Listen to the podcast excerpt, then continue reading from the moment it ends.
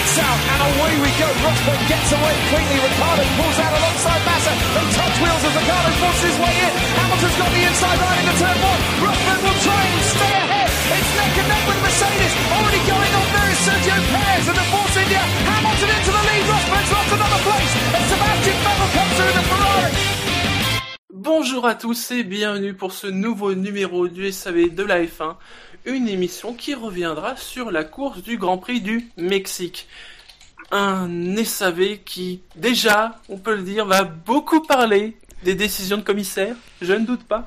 Et je ne serai pas seul, bien évidemment, puisque je serai accompagné de Fab. Bonsoir Fab. Bonsoir. De Bilo. Bonsoir Bilo. Bonsoir.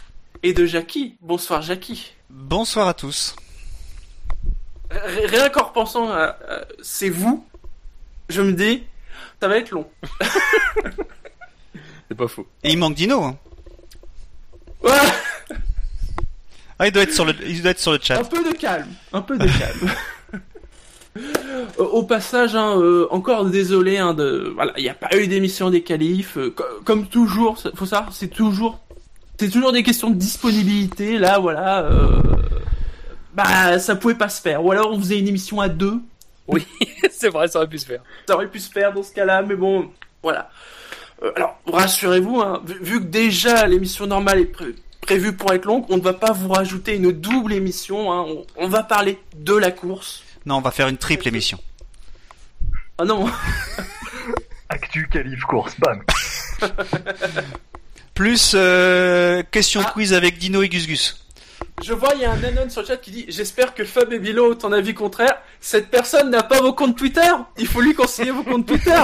Bah oui, alors. Je pressens un petit, un petit coquin. Alors, messieurs, la question d'ouverture habituelle qu'avez-vous pensé de ce Grand Prix du Mexique? C'est un scandale. Euh... Non, c'était un Grand Prix intéressant. Il y a- J'étais un peu, euh, un peu inquiet par rapport à l'usure des pneus qui seraient. Euh... Bon, qui, on savait que les pneus tiendraient, donc Ah bah, ils ont généralement tenu, ça- oui. Ils ont tenu, donc généralement ça pas forcément des courses passionnantes. Mais malgré tout, on a quand même eu des, de grosses différences stratégiques et on a été surpris par, euh, par certaines stratégies. Je pense à Vettel, par, euh, C'est intéressant Attends. que tu dises ça. par certains comportements de, de pneus. Donc, euh, finalement, dans la globalité, c'était un Prix vraiment intéressant à suivre. Après, euh, bon, la fin, mais, mais j'y reviendrai. Ah bon? Fab, euh, Jackie, vous voulez peut-être que je donne d'abord les notes? Vas-y, oui. hein? Alors au niveau du SAV, euh, Bilo, tu as mis un 8. Hein? Euh, Buchor a Donc mis un attends, attends, 17. attends, t- attends. C'était un Grand Prix sympa à suivre, a dit Bilo. Hein. C'est bien ce que j'ai entendu. Hein. Oui, Intéressant, il a dit. c'est pour ça que je- moi je vois les notes, je me dis quand même, c'est un gentil 8. Oui, ça pouvait même que- être. Il paraît même que c'était plus bas à un moment, à un moment dans Oui, sa réflexion. que- Oui, normalement j'aurais voulu mettre zéro, mais bon, il y a des choses. Enfin, bon, il- Le zéro, c'est serrer la ceinture. Disons que, que j'ai enlevé quelques points. Euh, dans le- ah, ça, allez, moi j'aurais mis un 12 ou 13, mais j'ai enlevé des points parce que je n'ai pas aimé certaines choses euh, dans ce Grand Prix. J'espère ne plus jamais les revoir. Sinon, euh, Buchor a mis un 10,5, David un 13, Fab tu as mis 10,5, Jackie tu as mis donc 17. oh là là Jassem a mis un 10,73, Quentin un 11,5, il nous a laissé un commentaire, des éléments intéressants, notamment les stratégies à un arrêt, mais un produit fini assez décevant. Parce que c'est un peu un expert de l'agroalimentaire, vous voyez, donc euh, le produit fini et tout, ça l'intéresse beaucoup, Quentin. Scani. Alors Scani, alors c'est, il nous refait ses trucs. euh, donc, le Grand Prix était intéressant sur le premier et les cinq derniers tours. Donc, 6 sur 20. J'ajoute un point par pinte bu lors du Grand Prix, soit 12 sur 20. Donc vous savez combien de pintes boit Scani en deux heures de course? J'ajoute 10 points pour la voix de Montoya lors de la retransmission, ce qui fait une note de 22 sur 20, mais c'est pas possible 22 sur 20. Il retire 8 points pour le bordel des commissaires, ce qui donne une note finale de 14 sur 20. Bah, je trouve que C'est plus c'est de la cuisine, c'est de la chimie moléculaire. oui, là, c'est, on est- on n'est pas loin du prix Nobel. Hein. C'est du grand n'importe quoi. Personnellement, j'ai mis un 11, Victor a mis un 13, le public, tous ceux qui ont voté, ont une moyenne de 11,29. Ce qui nous donne une moyenne totale de 11,87. Alors que l'an dernier, le Grand Prix du Mexique avait eu une moyenne de 12,03. Donc un petit peu en dessous, mais pas de grand chose. Il y a des grandes disparités, dites donc Je Oui, je m'aperçois que plus la saison passe, parce que en début de saison, j'étais plutôt en raccord avec tout le monde. Et depuis deux trois grands prix, je suis forcément décalé. Alors, euh, je Il y sais a pas. Une si- fracture. Ouais, il y a une fracture ou je sais pas quelque chose. En gros, tu notes le Grand Prix précédent, quoi, à chaque fois. Non, non, non, non, parce que là, je l'ai vraiment trouvé à chier. Donc j'ai mis 17. Ah ouais, c'est très... C'est la technique Bilo, tu sais. C'est la technique Bilo. Parce que je mets 8 à un Grand Prix que j'ai trouvé sympa, quoi. Mais moi, j'explique pourquoi. Moi, au Non, départ, non, mais je vais, je vais t'expliquer, je vais t'expliquer. En fait, sur le début du Grand Prix, j'ai dit mais c'est pas possible, c'est pas possible, c'est qu'est-ce que c'est euh, Donc le tout début, il y a eu, il y avait des histoires euh, sur le sur le départ. Euh, donc à la limite, il y avait un petit, mais bon, passer le deuxième ou troisième tour, enfin, après la safety car, euh, bah, je me dis ça va être long, hein, ça va être très très long. Et puis euh, les euh, 20 derniers tours, je dirais. euh, euh, en fait, même avant, je m'aperçois que c'est quand Vettel euh, a rallongé son relais. À partir de, de là, la course euh, est devenue. encore vers la mi-course, hein. Ouais, ouais, mais à partir de là, la course a changé de visage pour moi. Euh, parce que je me disais, attends, lui, il va faire un, arrêt. Ricardo, on voyait bien qu'il était, euh, il était euh, fatigué avec ses pneus qui, euh, qui faisaient, euh, qui, qui avaient été changés au premier tour. Je dis, les, les deux premiers vont pas, vont pas pouvoir tenir le rythme et potentiellement devoir s'arrêter. Donc il y avait cette incertitude qui a rendu euh, mon regard et mon écoute du Grand Prix bien plus euh, active que euh, que juste avant. C'est pour ça que je mets une bonne C'est note. si les, Merce- si les Mercedes avaient ravitaillé, euh, la fin de course aurait été encore plus drôle. Ou s'il y avait une safety car. Oui, s'il y avait une, c'est Tu, tu- tu vois, donc à cause de ça, ma, ma, ma vision de- du Grand Prix a été beaucoup plus active. Alors, je je suis pas habitué à. Enfin, d'habitude, je, je, je, je, je donne pas des points en plus parce qu'il y a eu des mauvaises décisions arbitrales ou des bonnes, enfin peu importe. Euh, mais il n'empêche que euh, ce que j'ai pensé au moment où euh, où c'est arrivé tout ça, dire que je me suis dit demain ça va passer dans les dans les médias mainstream et ça va pas louper. Donc euh, voilà, c'est c'est ce que je me dis. C'est c'est tout bon pour Bernie. Encore encore du buzz pour la F1. Euh, donc c'est bien quand même mine de rien qu'il y ait un petit peu de buzz sur sur le sur cette histoire là. Euh, je- J'en doute pas que l'émission de ce soir on va en parler. Donc euh, voilà. euh, après chacun ch- chacun aura son avis. Tu boycottes? Ouais, non, je parlerai pas. Mais voilà, voilà mon, mon 17, mon 17, il est là et j'étais très surpris quand j'ai entendu toutes les notes que vous avez, vous avez citées parce que j'ai pas autant la, la première, euh, la première partie, euh, c'était voilà, on s'attendait tous à ce qu'il y ait qu'un seul arrêt. Au milieu, je me suis dit tiens, il y aura peut-être pas qu'un arrêt parce que ça a pas l'air de tenir. Voilà. Et finalement, il y a eu qu'un Et finalement, ça a tenu, mais c'est à la limite, c'est pas ça qui est important en fait. Ce qui est important, c'est que j'ai eu une, un regard actif sur sur la course. Je J'ai pas eu en- envie de m'endormir. Il y a eu une incertitude. Voilà. Ouais. Oui. Bah, enfin, moi, c'est un peu l'inverse de toi, Jackie. C'est-à-dire que je, euh, j'avoue que j'ai regardé Canal. Euh, Febro et Villeneuve m'ont un peu gavé à, se, à vendre le, euh, un espèce de semblant de suspense euh, quand Vettel était devant, en disant oh là là, regardez, euh, Hamilton est en difficulté, il est moins vite que Vettel ou, ou voilà. Enfin, euh, bon, Euh, moi, Moi, ce que je me disais à ce moment-là, l'était. oui, oui, non, mais ce que je me disais à ce moment-là, c'est que si euh, Hamilton, enfin les Mercedes globalement étaient moins vite ou aussi vite que Vettel, c'est qu'elle gérait à mort. Euh, et euh, le reste de la course, moi pour moi, l'a prouvé. euh, ça, ça a été euh, une une gestion euh, bah, comme ils savent comme ils savent le faire parfaite sur euh, des pneus qui pouvaient le faire puisqu'on a vu qu'il y a même des pilotes qui ont fait 69 70 tours sur 71 avec euh, les médiums. Donc euh, d'ailleurs je j'avoue que j'avais pas regardé ça avant le Grand Prix. Et pendant le Grand Prix je me suis dit tiens si j'allais jeter un œil sur les limites recommandées par Pirelli. Et là je vois oui. médium pas de limite recommandée oui, je l'ai vu aussi. donc là j'ai fait ah bah oui j'avais il y avait ce paramètre qui m'avait échappé. Et donc là j'ai compris qu'en fait il n'y en aurait pas de suspense pour le alors j'allais dire pour le podium. Alors effectivement c'est peut-être ça du coup parce que là moi j'étais autour de 7-8 pour être honnête jusqu'à jusqu'à la fin évidemment, la fin, bah, euh, que qu'on aime ou qu'on n'aime pas ce qui s'est passé, euh, force est de constater que ça rajoute du spectacle et que bah moi, ça a rajouté bien deux points et demi à ma note pour arriver à 10 et demi euh, pour un Grand Prix qui, qui partait quand même pas sur de super bases, même sur le plan stratégique. Je trouve que. Par contre, j'ai beaucoup aimé ce qu'a fait Vettel. euh, franchement, je, voilà, moi je trouve que ce qu'a fait Vettel sur le plan stratégique, c'est vraiment bien. Mais malheureusement, ça a pas. Pour pour ce qui s'est passé à la fin, il a Oui. un peu gâché ça, mais bon, ça on y reviendra. Nous y reviendrons. Messieurs, si nous abordions le cœur de l'émission et le quintet plus ou moins Les chevaux et les courses, vous le savez, c'est ma grande passion. TRC Magazine avec Omar Sharif, la passion de gagner. Les courses, avec le journal TRC Magazine, bien sûr. Alors bien évidemment, nous allons commencer par le quintémoin. Et d'après vous, messieurs, quel est le premier pilote du quintémoin cette semaine? Ah oui, qui? Euh, Verstappen Oh, il doit Oui. bien avoir un autre. Il doit bien avoir Oui, un oui, autre avant. C'est lui, c'est lui, on va pas déconner, c'est lui, oui. à noter alors qu'il y a eu 53 votants hein, euh, cette semaine et que Verstappen a eu une note de moins 37. Alors que je regarde dans les détails, euh, euh, dans la colonne plus, euh, colonne plus, colonne plus, colonne plus. Ah, il a eu 5 votes positifs et 42 votes négatifs. C'est pas mal pour quelqu'un qui est qui est premier du quin témoin d'avoir 5 votes positifs. Et il n'a pas été élu pilote du jour. Ça, C'est la grande de surprise. C'est la grande surprise, ça, quand même. Non, parce que honnêtement, il aurait pu.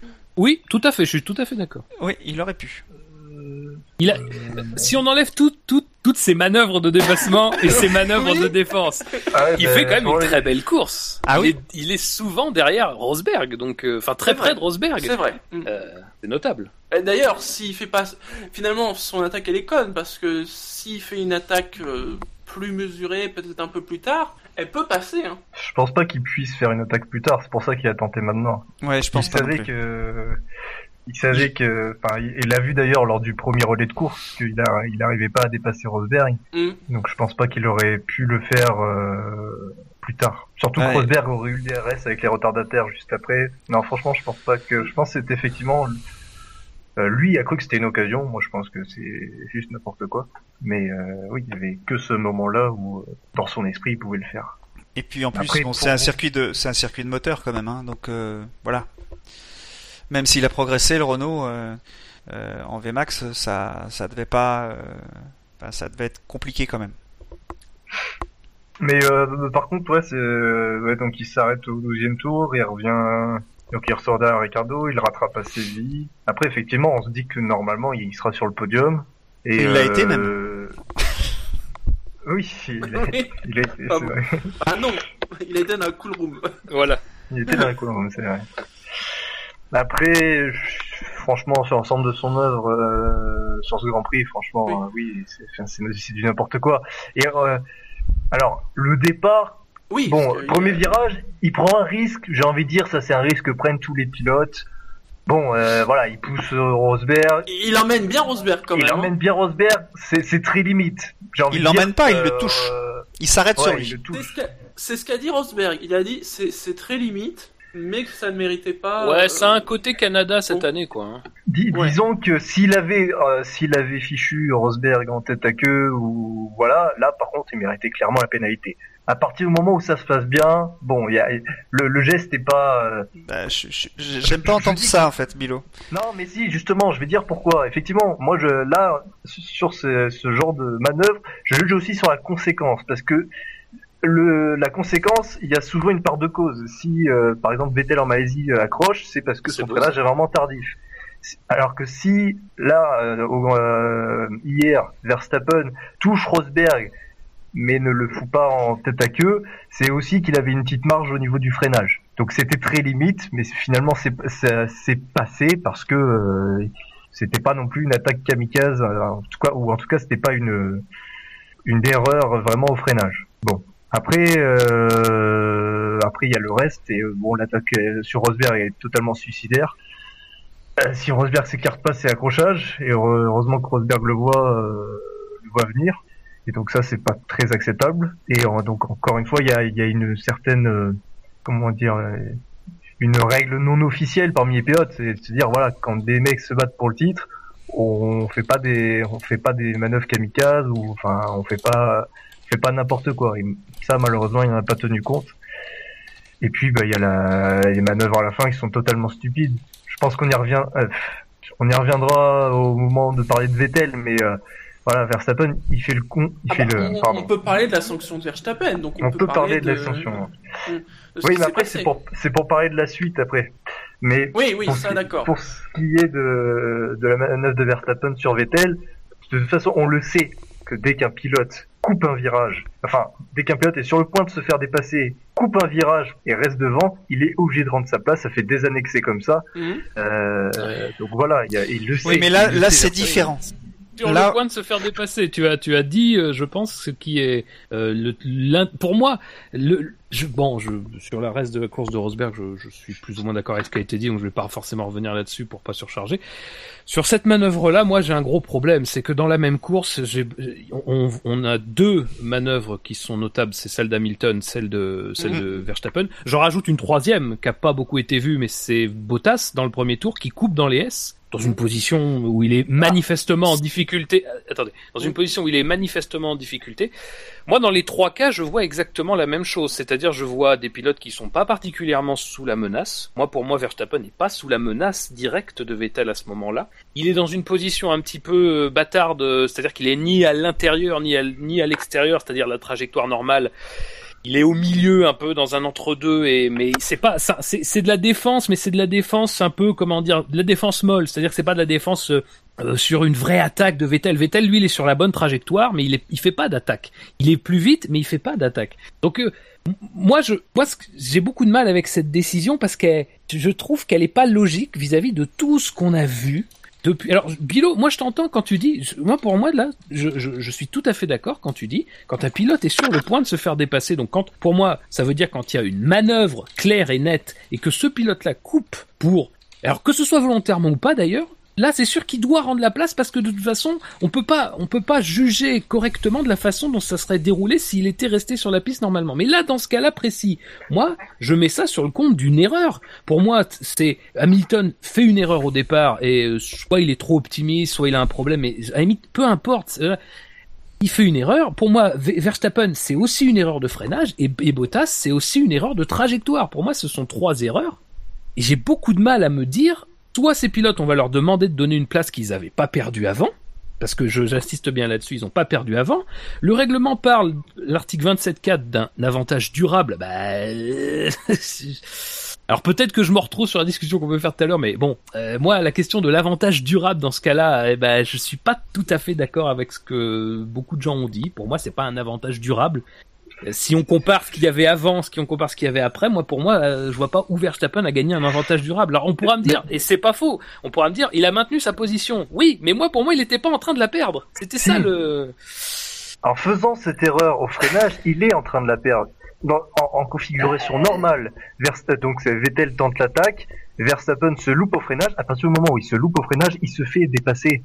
Et, et c'est ça le problème pour moi, c'est que finalement il coupe le virage et il reste devant, alors qu'on sait très bien, le mec, euh, il loupe son freinage, il se fait dépasser. C'est juste le fait d'avoir coupé à travers champ et d'avoir du coup couvert moins de distance que Vettel qui lui permet de rester devant. Sinon, il est, il est, il est dépassé. Donc pour moi, il est là l'avantage. Il perd la position parce que effectivement, Vettel ne passe pas à ce moment-là, mais il, il, il- par la, par la faute de Verstappen, Vettel passe automatiquement devant.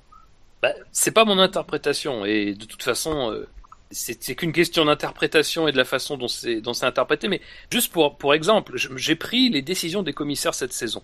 L'article 27.4 a été utilisé à quatre reprises. Il a été utilisé à trois reprises pour sanctionner un pilote qui dépassait un autre par l'extérieur en étant hors piste. C'est arrivé pour Nasser en Belgique pour Magnussen en, aux États-Unis le, le Grand Prix d'avant et pour euh, Gviat sur ce. Grand Prix-là. La seule fois où l'article 27.4 a été utilisé pour sanctionner un pilote qui coupait, c'était sur sur le cas de Verstappen face à Vettel. Alors certes, ce qui est vrai, c'est qu'il y a quelque chose qui est tacite, qui est, qui est pas forcément écrit, mais en tout cas qui est, qui est, qui est, qui est, qui est pratiqué, c'est que quand on considère qu'effectivement il doit rendre la place, la direction de course invite le pilote à le faire, invite l'écurie à dire au pilote de le faire. Ça c'est vrai, ça c'est vrai, ça y a pas de problème, c'est vrai, c'est sûr. Mais moi le problème c'est que là pour moi aujourd'hui, quand tu sors d'un Grand Prix comme ça, qu'est-ce que tu peux dire de la position des juges? Parce que, je veux dire, encore une fois, moi j'entends très bien l'argument selon lequel Hamilton gagne un avantage. Son avantage, comme le dit Bilo, c'est finalement, il, déjà, il abîme moins son pneu que s'il avait essayé de vraiment prendre le virage, il s'expose pas à être dépassé, il s'expose euh, pas à du grabuge potentiel, on, on sait jamais, quelqu'un peut louper son freinage derrière lui. Bref, ça peut être beaucoup de choses. Il s'expose pas à beaucoup de choses, ça peut être considéré comme un avantage. Mais alors, du coup, c'est quoi la vraie position? C'est de rien, c'est de même pas ouvrir d'enquête sur le cas sur le cas Hamilton, parce qu'on considère qu'Hamilton, eh ben, euh, c'est dans le raisonnable, ou c'est dans, c'est la position de dire ah ben Verstappen c'était pas raisonnable. C'est quoi la vraie position?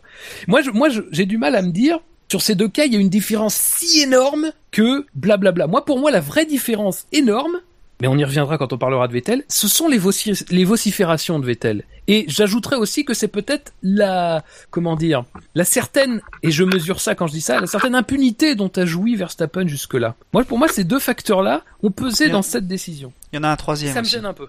Il y en a un troisième, évidemment. Euh, sans parler de complot. Euh, parce que je sais que bon, c'est pas c'est pas l'idée, mais non non mais le ce que veut la FOM, c'est que le le championnat idéalement, hein, je parle, c'est pas ce qu'ils vont faire. Hein, je veux dire, idéalement, la, la FOM serait très content d'avoir un, un, champion du monde à la dernière course. Là, on a Hamilton qui est en tête, euh, qui fait qui prend un petit peu de risque pour le freinage et qui bloque ses roues. Il a expliqué pourquoi, hein, parce qu'il y avait une différence de température entre son disque avant droit et avant gauche. Et euh, il loupe son freinage et dire si ils le mettent, si donc faut pas oublier qu'en sortant du, de la chicane, il avait plus de deux secondes d'avance, hein, ce qu'il n'avait pas en entrant dans la chicane. Donc l'avantage, l'avantage, il existe. Après, il y a eu la virtual safety car pendant quelques euh, centaines de mètres. Et, cet avantage, il était, il est cet avantage distance parce que si on, euh, comme on va moins vite avec la virtual safety car, il est, il est resté identique. Après, quand la safety car est passé, euh, l'avantage, l'avantage s'est comblé. Mais il avait un vrai avantage, c'est une évidence. Euh, après qu'il soit durable ou pas, moi je considère de toute façon qu'il a coupé qu'il a coupé la piste. Juste pour, euh, on a eu un peu d'informations justement, c'est que les commissaires ont considéré. Alors, donc, je répète, il n'y a pas eu d'enquête, hein, mais les commissaires ont considéré que, euh, pas forcément d'ailleurs au moment de la safety car, puisque c'est évident, mais dans la période qui a précédé la, safety car, il avait levé le pied. Il avait suffisamment levé le pied ouais, pour alors ne ça, pas tirer avantage. Je... Sous la virtual safety car, il a levé le pied. Sous la virtual. Oui, bah, c'est évident. Ah mais la virtual safety car a pas été mise tout de suite. Il y a eu un ah, temps de. Euh, il s'est passé un temps entre entre le moment où c'est vers la après son et avant qu'il avait levé le pied, oui, oui, tout à fait. C'est des informations qu'on a eues. Attention, on n'a pas eu de décision officielle de la part des commissaires. Ah non, c'est que du, c'est, c'est, je l'ai vu sur sur sur Motorsport comme comme toi, hein. et euh, effectivement, c'est ce que c'est la communication qu'a fait la, qu'a, fait le, la FIA visiblement, mais c'est pas une décision officielle vu qu'il n'y a pas eu d'enquête. Et moi, le problème, le problème, il est là, parce qu'il faut pas oublier un truc, c'est que Verstappen, quand il double, enfin quand il, euh, il rate son freinage également, il a dans cette idée aussi que Lewis a fait la même chose au même endroit, il a fait la même trajectoire et il n'a pas été pénalisé, il n'a même pas eu d'enquête. Je pense que c'est aussi un, c'est aussi quelque chose qu'il a en tête au moment où il fait ça. Il dit c'est pas grave, de toute façon Lewis a fait la même chose, donc je vais pas être pénalisé. Je pense que il y a un peu de ça aussi. Et c'est bien qu'il y ait une enquête, même si euh, après Hamilton ouais. n'est rien, mais qu'il y ait au moins une enquête. Oui, ça aurait été bien qu'il y ait une enquête, évidemment. Et là, moi j'ai plus l'impression que ce qu'ils ont dit, pourquoi Lewis a pas, a pas été pénalisé, que c'est plutôt un contre-feu pour éviter le problème de, de euh, parce que d'habitude, faut être clair, quand il y a une, une, décision comme ça qui, se, qui se fait et qu'on compare avec les autres grands prix, on se dit mais comment ça se fait? À ce grand prix-là, il a été pénalisé, là il est plus pénalisé. Donc voilà, ils peuvent toujours dire que euh, c'est pas les mêmes euh, jurys de commissaires qui ont qui ont géré le euh, cas, ils ont jugé que blablabla, bla, bla, bla, hein, exactement. Là, le problème c'est que c'est le même jury de commissaires qui dans un cas ne juge rien du tout, pas d'enquête et effectivement, ça arrange la femme qu'il n'y ait pas eu d'enquête, parce que moi, s'il y avait eu, euh, imagine on va, je vais prendre l'effet inverse. Oui, mais enfin, je veux dire, je, je te Attends, attends, laisse, je finis, je Il y a laisse, je finis. Il n'y a pas eu d'enquête. Il a eu mais en 5 même temps- secondes. Verstappen a eu 5 secondes. Imagine que euh, Rosberg, il a 5 secondes de pénalité. Hamilton. Juste, juste après, euh, parce qu'il y a eu une enquête et parce que Hamilton, pardon, oui, Hamilton, il a une pénalité euh, juste après. Donc pendant la virtual safety car, on annonce enquête. Hamilton 5 secondes. Qu'est-ce qui se passe? Qui gagne la course? Se prend, il se prend 5 c'est Rosberg. Il, il Et évidemment, c'est secondes Rosberg qui gagne la course. car. Euh, Mais non, ça- c'est pas ça, sûr, parce après, que s'il euh, prend, s'il prend 5 secondes, il fait pas forcément la même course. Vous êtes plus sûr que moi du, de, de la sortie, mais la question. Enfin, moi le truc c'est que, tu vois, euh, moi mon problème, encore une fois, je reviens, je, je, je- je- j'entends bien ce que tu dis, mais je reviens à ce que je disais tout à l'heure. Avant ce Grand Prix, avant ce Grand Prix, sur les 18 autres, sur les 18 autres Grands Prix qu'il y a eu cette saison, pas une fois, pas une fois, on a une décision qui statue sur ce cas-là. Non Et moi, pour moi, jusqu'à jusqu'au moment de Verstappen, là, je, mais c'est pour moi la jurisprudence, c'est clair. Et d'ailleurs, c'est un petit peu sous-entendu. Vous vous rappelez quand on disait il y a quelques grands prix euh, que les pilotes n'avaient pas le droit de sortir de piste Oui. plus de trois fois. Moi, pour moi, c'est en tout cas moi de, de ce que je comprenais de cette façon de penser, de cette, de, de- d'un petit peu de la globalité, même si encore une fois on n'a pas des commissaires qui sont tout le temps les mêmes et que ça c'est un gros problème. Mais en tout cas du, du, du corpus un petit peu de règles, de la jurisprudence qu'il pourrait y avoir autour de cette question, c'était une fois ça va, une fois c'est toléré. Mais plusieurs fois, ça ne l'est pas. Moi, c'était ça mon, mon idée du truc. Donc, quand j'ai vu Hamilton, très sincèrement, j'étais pas, je m'attendais pas à ce qu'il y ait de sanctions. Voilà, quand j'ai vu Bottas, pas eu de Moi, je l'ai, sanctions. moi, je l'ai, moi, je l'ai vu. Moi, moi, ça, moi, ça m'a étonné parce que je trouve que dans ce cas, je trouve que là, pour moi, c'est vraiment un précédent. On pose vraiment un précédent. C'est-à-dire qu'on a un pilote qui, voilà, moi, je, très sincèrement, euh, encore une fois, je répète, pour moi, il n'est pas sous une menace, enfin, il n'est pas sous une menace directe d'être dépassé. Donc, c'est un Finalement, encore une commet fois, le, le problème, c'est pas tant l'action que euh, la constance Oui, mais c'est ça. C'est-à-dire, encore une je- fois, je- je vois- que je toi vois- tu peux dire, euh, c'est quoi, tu peux dire, qu'est-ce que c'est Oui, aujourd'hui voilà. la jurisprudence On Je, peut pas. je- Ouais, mais- je- je vois un annonce sur le chat qui dit le fait que si on pénalise Verstappen, on doit aussi pénaliser Hamilton. C'est un peu ça. C'est finalement soit on pénalise les deux, soit on pénalise aucun des deux. Mais pénaliser aucun des deux, c'est laisser la voie C'était plus à- possible. à C'était plus possible avec tout ce qu'avait dit Vettel. Ah, mais oui, non, mais on est d'accord. Ah, donc, voilà. Je suis d'accord avec toi. Je, suis d'accord avec toi. Hein. Ouais, ouais, je suis Ouais. bien d'accord. Non mais à un moment donné, enfin Hamilton, je suis désolé, mais il rate son freinage. Déjà, tu rates ton freinage au premier virage, normalement tu t'en sors pas forcément indemne. Là, il reste en tête et en plus de ça, il fait aucun effort pour lever le pied. Il, il Ah, ben, trace ça, on est tout à fait d'accord. et il gagne deux et il gagne deux secondes. Donc, euh, à un moment donné, c'est pas possible. Il, euh, Et puis on là- doit lui obliger. Ouais. Évidemment, les commissaires, je pense que en- à bien avant de de- d'enquêter sur Hamilton, ils doivent dire à Mercedes, dites à votre pilote de ralentir parce que voilà, il, a abusé un peu sur le sur la sur le sur le temps gagné. Je, mais au moins dire ça. Parce qu'effectivement, je vois mal les commissaires pénaliser Hamilton euh, comme ça de 5 secondes parce que du coup, ça lui fait perdre la tête de la course. Mais euh, de toute façon, ils doivent lui dire, voilà, il a quand même gagné beaucoup de temps. C'est une grosse, c'est une erreur qui aurait dû lui faire perdre des places même, puisque euh, tu tires tout droit au premier virage, tu dois au minimum ralentir. Et il n'y a pas eu ça. Et ça, c'est anormal. Et ça laisse la porte ouverte à, à toutes les, à les tricheries, parce que je dis tricherie mais- parce que du coup, dans la tête des, des pilotes, après, ils peuvent se dire, ah bah attends, je, je, je- enfin, ils loupent leur freinage, ils disent, oh bah c'est bon, je peux tirer tout droit Mais et oui, mais le problème, le problème, c'est combien de fois depuis deux saisons on voit ce cas-là sans que après la course personne n'y voit rien à redire. Mais Je dire, vais prendre un exemple. Alors cas-là, vous allez me dire que surtout vous allez me dire que je suis toujours sur lui, mais Rosberg au Canada 2014, à un moment donné de la course, quand quand Hamilton a le DRS, au bout de la longue ligne droite vers la chicane euh, avant la avant la, la ligne droite de départ arrivée, il coupe, il coupe complètement, ne Oui, passe même pas la chicane. C'est Eh exactement ben, non mais je veux dire, mais ce jour-là, ce jour-là, moi personnellement, je me suis bon. après, il y avait eu des problèmes. Hamilton avait abandonné, Rosberg avait eu des problèmes de frein. Enfin, ils avaient eu le même problème, mais Rosberg avait pu terminer. Ricciardo avait gagné. Le contexte avait fait que on n'avait pas forcément beaucoup parlé de cet incident. Mais cet incident en particulier, moi pour moi, c'est exactement ce qui s'est passé au départ aujourd'hui. C'est exactement ce qui s'est passé au départ aujourd'hui. Encore une fois, il y a, enfin, il y a pas de, voilà, moi pour moi, quand je voyais ça à ce moment-là, pour moi c'était très clair. C'est-à-dire que on tolère que ben, un pilote puisse faire une erreur, on tolère que un circuit à un moment donné te permette, t'offre plus de liberté que je sais pas, ben, que par exemple un circuit urbain. À Bakou, si tu fais ça, t'es dans le mur. Euh, partout, si tu fais ça, t'es dans le mur. Il y a beaucoup d'endroits où tu fais ça, t'es dans des graviers, où t'es machin. Là, ben, c'est pas, c'est pas de chance, j'ai envie de dire, pour ceux qui sont derrière. Ou, le circuit l'autorise. Alors, c'est peut-être aux organisateurs de créer, de faire un bac à gravier. Un bac à gravier, ils auraient pas gagné autant de temps, on est d'accord. Mais bon, le problème, c'est que il y a cet état de fait qui, malheureusement, est ni de l'influx, ni de la, du ressort des pilotes, ni du ressort des commissaires, ni du ressort d'ailleurs de personnes, hormis euh, a priori l'organisateur et peut-être les instances si on va, si on va jusqu'au plan de la sécurité. Voilà, quand tu vois ces deux manœuvres-là, tu dis, bah oui, c'est la même chose. Donc c'est forcément la même sortie. Mais non, mais par contre, combien de fois a-t-on vu des pilotes euh, se louper au freinage et qui sont obligés de rendre leur position et Oui, mais c'est vrai aussi. pénalisés. C'est vrai. Et Ah c'est mais c'est arrivé il plus peut- de fois qu'il n'y ait, euh, que, que l'inverse. C'est-à-dire, Ah non, plein, mais beaucoup de fois, c'est les- arrivé qu'on doit être pénalisé. Les deux situations qu'on a vues, on peut les voir au moment complètement différents.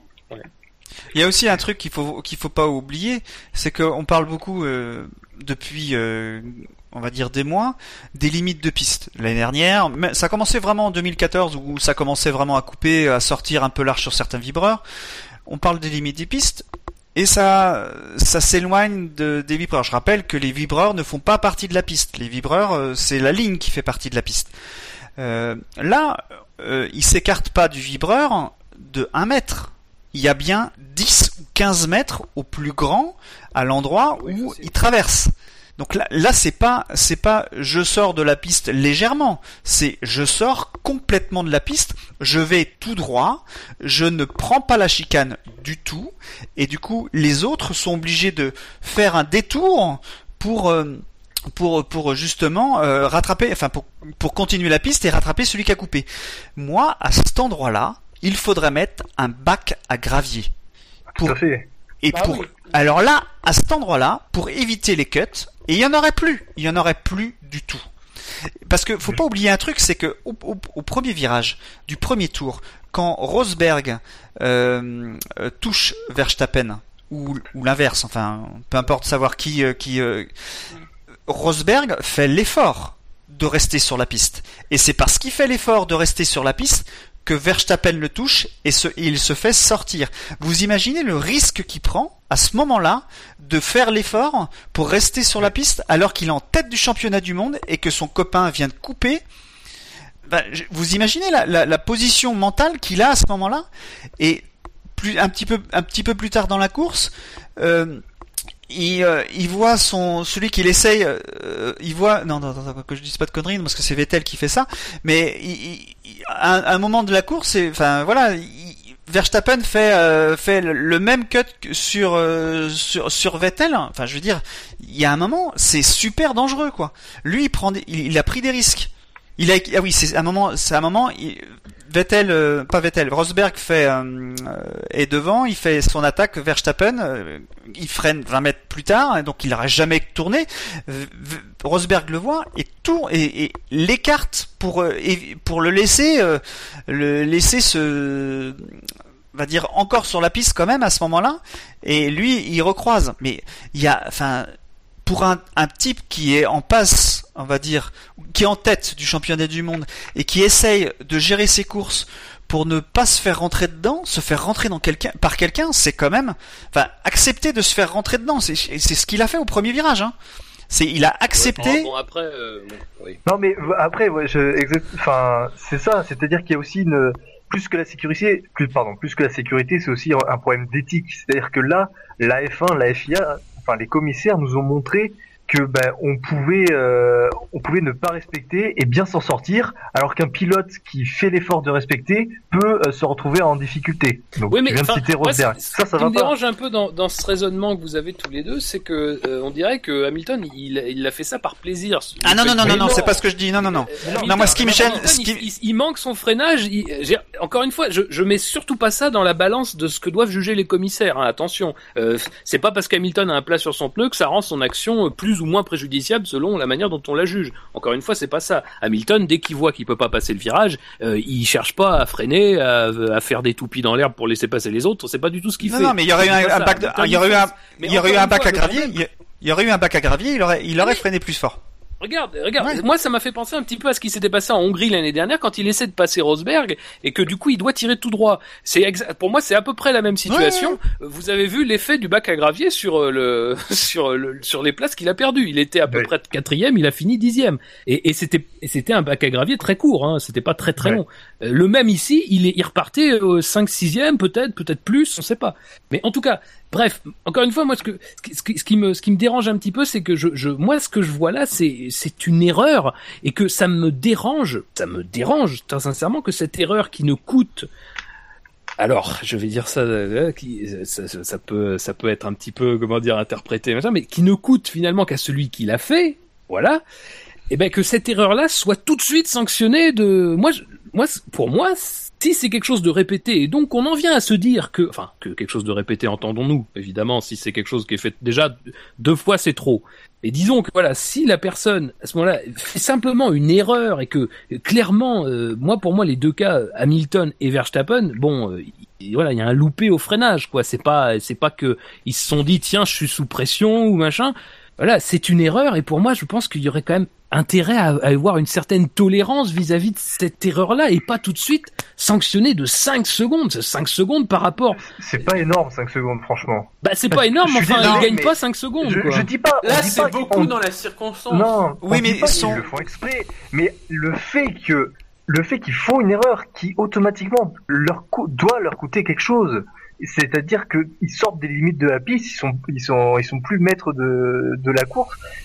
Tu, tu, tu peux pas t'en sortir non seulement aussi bien qu'avant l'action, mais en plus dans le cas de dans le cas de Hamilton et de Verstappen, mieux puisque les deux reprennent du temps à, à leur poursuivant. C'est impossible, tu ne peux pas faire une erreur et en être récompensé parce que c'est tout à fait ce qui se passe dans le c'est c'est im- c'est impossible. Et là Ah oui, malheureusement c'est voilà, moi la c'est F1 c'est- nous c'est- a- c'est là qu'on n'est pas d'accord fondamentalement, c'est que Il y aurait En dû cas, avoir comme une est- enquête. comme Il y est aurait dû avoir une enquête. Il y aurait dû avoir comme une est écrit enquête. le règlement, euh, oui, mais ça je suis d'accord, ça je suis tout à fait d'accord parce que de toute façon ne pas avoir d'enquête, ça entretient le doute et pire ça entretient la suspicion.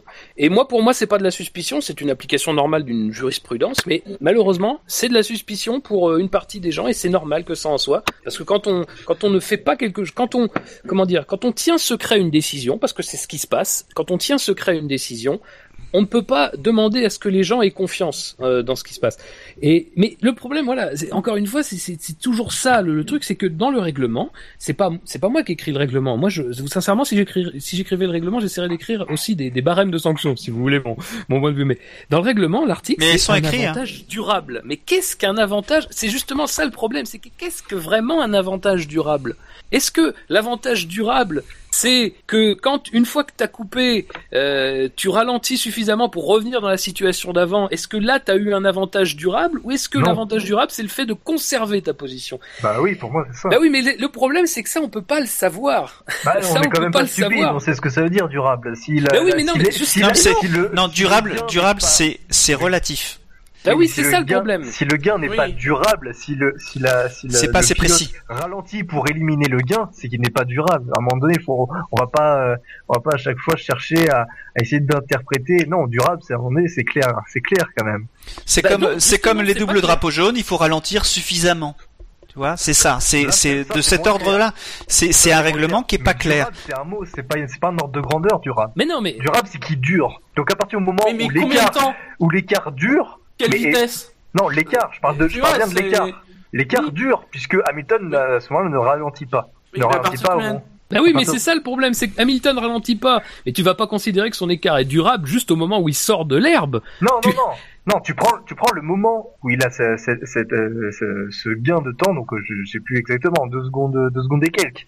Et tu regardes s'il ralentit tout de suite après. S'il ralentit pas tout de suite après, c'est que l'avantage est durable, puisqu'il y a, il y a pas intention de, de réduire Ah oui, ce ben, gain donc- de temps. Voilà, donc on est d'accord. En tout cas sur le cas Hamilton, sur le cas Verstappen, bah Ah oui, d'ailleurs, ça me fait penser à un truc. Ça me fait penser à un truc sur le cas Verstappen, c'est que la décision a été rendue si vite, Très vite, oui. sans. Vous regardez la décision, il n'y a pas de, on n'a pas d'information. C'est-à-dire que sur la décision de Vettel, par exemple, qui est rendue bien après, parce que alors c'est un autre. Alors truc, ça, ça c'est un autre truc aussi qui, qui m'a énervé. C'est voilà, oui, c'est- il y a des autres trucs qui se superposent. Ah non, Et mais même, même dans les autres trucs qui m'ont énervé, euh, je te laisse finir. Ouais, juste, juste, je fais ça. Vous voyez la décision de Vettel, c'est une décision construite, c'est une décision claire. On te la justifie au maximum, on t'explique. En plus, alors je sais plus si c'est le cas beaucoup, mais on t'explique vraiment tous les documents qui sont euh, en jeu. T'as quatre documents, c'est très clair. On te dit, il y a trois points euh, qu'il faut, il y y a trois cases à cocher pour qu'on ait l'infraction. Il te détaille. Voilà. Bon, ils vont, ils vont évidemment pas te montrer les vidéos et tout, mais bon, euh, voilà, on peut leur faire confiance. C'est ce que tout le monde a vu de toute façon. Euh, bref, la décision sur Verstappen, la, justification fait deux lignes, et donc les commissaires considèrent qu'en quittant euh, la piste, le pilote a été capable de retenir sa position et de gagner, et donc, en conséquence, de gagner un avantage durable. Euh, effectivement, c'est ce qu'on avait compris, puisque justement il est sanctionné pour ça, mais ça, je trouve qu'on ne développe pas assez la manière dont c'est fait. Et malheureusement, comme ça a été rendu ben, juste après la course, euh, ni euh, ni Vettel, euh, ni Hamilton, ni euh, Verstappen, pardon, ni euh, Red Bull, ni Ferrari n'ont pu vraiment proposer de, de, de, de- disons, d'arguments contre, d'arguments pour. Voilà, c'est un peu gênant de ce côté-là. Bon, moi tout ça, ça me, ça me pose problème parce que je ne peux pas dire à la lecture de cette décision euh, qu'est-ce qu'on considère donc dans ce cas-là précisément comme étant un avantage durable. Qu'est-ce qu'il aurait Donc on comprend qu'il aurait dû rendre sa position. Donc à ce moment-là, est-ce que Bottas, quand il fait au premier tour, ne doit pas la rendre? Qu'est-ce que doit faire à ce moment-là Hamilton quand il fait ça? Est-ce que c'est, voilà, c'est encore une fois, moi, je, c'est comme c'est ce que je disais l'année dernière sur euh, le, cas Alonso Massa, c'est que ok, ok, vous jugez comme ça, d'un- ok, vous jugez comme ça. Moi, ça me dérange pas qu'on soit sévère, ça me dérange pas qu'on soit moins sévère. Mais à ce moment-là, il faut l'être de manière constante, parce que quelqu'un qui Ah bah regarde oui. ce Grand Prix, comment quelqu'un qui regarde ce Grand Prix et qui n'est pas un aficionados de la F1, Madame Michu, par il exemple. peut comprendre, mais comment il peut comprendre que Hamilton soit pas sanctionné et que Verstappen le soit? Comment? Il peut pas. C'est, mais c'est normal, il ne peut pas. Ah, mais ça, on est d'accord. Et- hein, et que euh, Vettel le devient. Un commissaire. Oui. On y reviendra sur Vettel. Non, mais la Ouais. constance des commissaires est de, de toute façon également un, autre point. euh, Non, mais d'habitude, ils étaient pas Ouais, constants à, à des grands prix d'intervalle. Là, ils sont pas constants dans le même grand prix. C'est là où ça, Dans craint.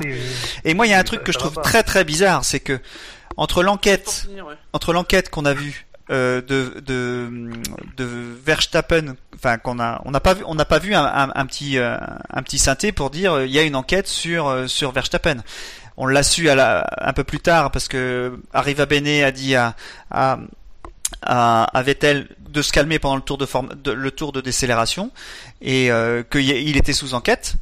Euh, et donc la sanction est arrivée très très vite. Je sais pas si vous vous souvenez, mais quand l'enquête a été annoncée euh, pour euh, Verstappen et Rosberg pour le premier tour, on avait eu la virtual safety car pendant quelques centaines de mètres, la safety car pendant trois tours où ça roule pas très vite, et l'enquête est apparue seulement au tour d'après. Et sur, Vous- surtout, vous imaginez jamais on, ne voit une, jamais on ne voit une décision pendant la cool room. C'est-à-dire qu'habituellement, quand on dit décision après la course, c'est vraiment après la course. Non, là, on parce sent, qu'il y avait un podium en jeu. voilà, là, on sent qu'ils ils se sont vraiment précipités pour donner la décision avant le podium. Et, et j'ai un dernier point à, à- à ce Bien, sujet. on a pris. Ouais. Oui. Et j'ai un dernier point là, là où euh, dire que je suis tombé sur le règlement de la F1 euh, euh, la semaine. Non, non, la semaine dernière. Euh, J'en avais besoin pour regarder quelque chose. Euh, et j'ai découvert que une armoire. non, non. J'ai découvert euh, que euh, et c'est pareil pour le WEC, hein, euh, que pour porter réclamation, il faut euh, il faut avancer l'argent, d'accord? Donc ça c'est plus pour euh, dire que il y a une réclamation à faire. Les équipes doivent donner, euh, je crois que c'est 2000 euh, 2000 livres sterling pour que ce soit instruit. Et une fois que la décision est rendue, dans ces cas-là, si c'est pas de ta faute, les 2000 livres sont rendus. Mais qu'est-ce qui empêche euh, Horner et Marco de porter réclamation contre euh, contre euh, Hamilton sur le il y a rien qui les empêche aujourd'hui. Les réclamations, il y en a quasiment jamais. C'est-à-dire qu'il y a des de relevé de décision des stewards, mais les équipes ne portent jamais réclamation après les euh, ou quasiment jamais après les courses.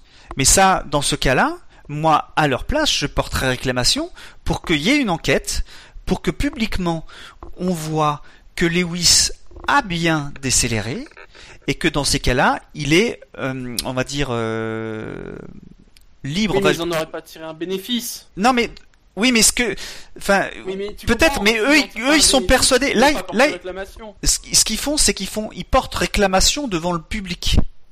Et ils vont mettre, euh, enfin, ils vont donner une mauvaise image euh, de des autres pilotes vis-à-vis par le public, alors qu'il faudrait qu'ils fassent une une réclamation, quitte à ce que ce soit annoncé que euh, euh, Hamilton a bien décéléré, ou s'il a pas décéléré, eh ben, qu'il soit puni, mais qu'il y ait quelque chose de officiel, de rendu public. Parce que là, franchement, ça fait pas sérieux. Mais les, les équipes ne portent jamais réclamation après la- une décision de Stewart. Hein. Alors que ce serait quand même quelque chose de logique que... Ce qui est d'ailleurs un peu stupide quand on voit euh, ce qui s'est passé au Japon. Sincèrement, euh, je comprends pas. Bon, c'est un autre Grand Prix, mais je comprends toujours pas pourquoi Mercedes a, pas maintenu sa, protestation, surtout que le, Grand Prix d'après. Surtout déjà que euh, les commissaires avaient parlé en privé à, Verstappen, donc ce qui est déjà quand même un signe que bon, il y a quand même quelque chose qui visiblement est un petit peu limite. Et en plus que à- au Grand Prix d'après, ce truc-là est clarifié. Donc c'est dommage qu'elle le le fasse pas plus souvent. Je te rejoins, Jackie, sur ce que tu dis là. Messieurs, reprenons le cours de euh, l'émission. Ah, Juste vraiment pour terminer, parce que Ouais, vraiment pour terminer, pour revenir sur la sur un, un commentaire d'un de nos auditeurs, Midou, euh, qui dit euh, pour le cas Hamilton, la safety car arrive à la fin du tour, donc la direction pense que son avantage est comblé, donc plus besoin d'enquêter. Euh, là, par contre, c'est pas vrai parce que ça peut pas être possible puisque les commissaires n'ont pas jugé ce qui se passe après. Parce Oui. que à ce moment-là, Hamilton, il ne le sait pas qu'il va y avoir euh, safety car. Et d'ailleurs, je vais montrer ça avec l'exemple de la Grande-Bretagne 2010. Je sais pas si vous vous souvenez, il y a une bagarre Kubica-Alonso. Alonso dépasse Kubica en, en coupant. Euh, on lui dit de rendre la position, il ne la rend pas tout de suite. Et là, Kubica a un problème technique, il abandonne. Et donc, on pourrait se dire, bon, bah, il a, plus besoin de rendre la position, etc. Et bien, finalement, il est quand même pénalisé.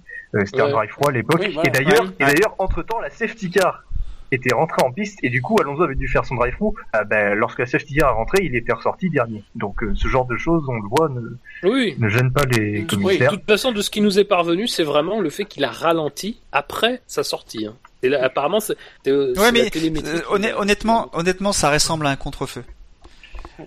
Il y a, y un feu, on est- y a un feu, d'accord pour dire que ouais. euh, il y a un problème. des- On est, on a le- la majorité est d'accord pour dire qu'il faut le problème de fond, c'est de mettre des graviers à certains Oui. endroits et là, on évite les soucis. tout à fait, tout à fait. Messieurs, reprenons le cours de l'émission. Pas spécialement envie de revenir sur la course de Verstappen, on a Allez, bien passons, parlé. passons au y 21 e Oui. Plus que 21. Écoute, hein, les gens nous écoutent aussi pour ça, hein, au Oui. moins ils sont pas déçus. Hein. À la 21 e place, on retrouve Esteban Gutiérrez avec un score de moins 23. Passons au 20 e Oui, il n'y a pas grand chose à dire. Ouais, voilà, là, là, dans cette émission, on va beaucoup insister sur certains pilotes et Bah. on, va, on va délaisser d'autres, mais c'est bien aussi. Euh, si ce n'est que la décision de ne pas l'impliquer dans, enfin de ne pas le, le sanctionner pour l'accrochage du départ, moi pour moi est très bonne parce Oui. que ils sont trois de front dans le virage. alors c'est euh, normal, Je vois là. pas très bien pourquoi lui serait plus responsable que les autres. Ça se voit au ralenti d'ailleurs qu'il peut absolument rien faire. Il est pris Oui. en sandwich. Oui, C'est C'est ça. Problème de frein apparemment. Je dis ça, bon, je devrais pas le dire, c'est Wow, habituel, c'est mais c'est étonnant. mais voilà, il a encore eu des problèmes de frein. Il est temps qu'ils changent, mais est-ce qu'ils vont changer vraiment? Ils doivent changer. Enfin, là, apparemment, ils n'ont pas changé de marque, mais ils ont changé les modèles. Ouais, mais bon, a priori ils voilà. doivent changer. Ils doivent changer euh, au Grand Prix du Brésil. C'est dans, une- enfin c'est, c'est dans moins d'une semaine désormais. C'est, non, c'est, c'est la semaine prochaine. Hein c'est, c'est Non, dimanche. dans deux semaines. Non. C'est dans deux non, semaines. non, c'est dans deux semaines. Ah bah j'ai entendu ce, à cet après-midi que c'était la semaine prochaine. Non, non, là, on a enchaîné. On a euh, deux courses à deux semaines d'intervalle. D'accord. Donc euh, donc c'est dans 15 jours. Bon, dans 15 jours c'est possible qu'ils puissent euh, changer les, les pièces parce que c'est pas innocent comme euh, comme changement quand même les freins. hein. Ah non, non, non. Dans ce cas-là, passons au suivant, c'est Danny Gviat avec moins 21. Euh, on peut passer. Ouais, je pense Ah, que c'est il, il a été sanctionné lui aussi. Oui. Alors c'est pas pareil que Hamilton Alors, et qu'est-ce qu'il a Ouais, Il a doublé Grosjean euh, par extérieur, à l'entrée du stadium. Eh ben, D'ailleurs, justement, à propos d'Hamilton et de Verstappen, Ah. Non. rigole. Ouais, bah, pff, deux cas, je trouve qu'il était un peu difficile. Enfin, je pense que la, la décision est bonne dans la mesure où il, apparemment il a pas rendu sa position. Euh, mais on voit que Grosjean est quand même aussi en difficulté. euh, il a un peu, C'est peu de le dire.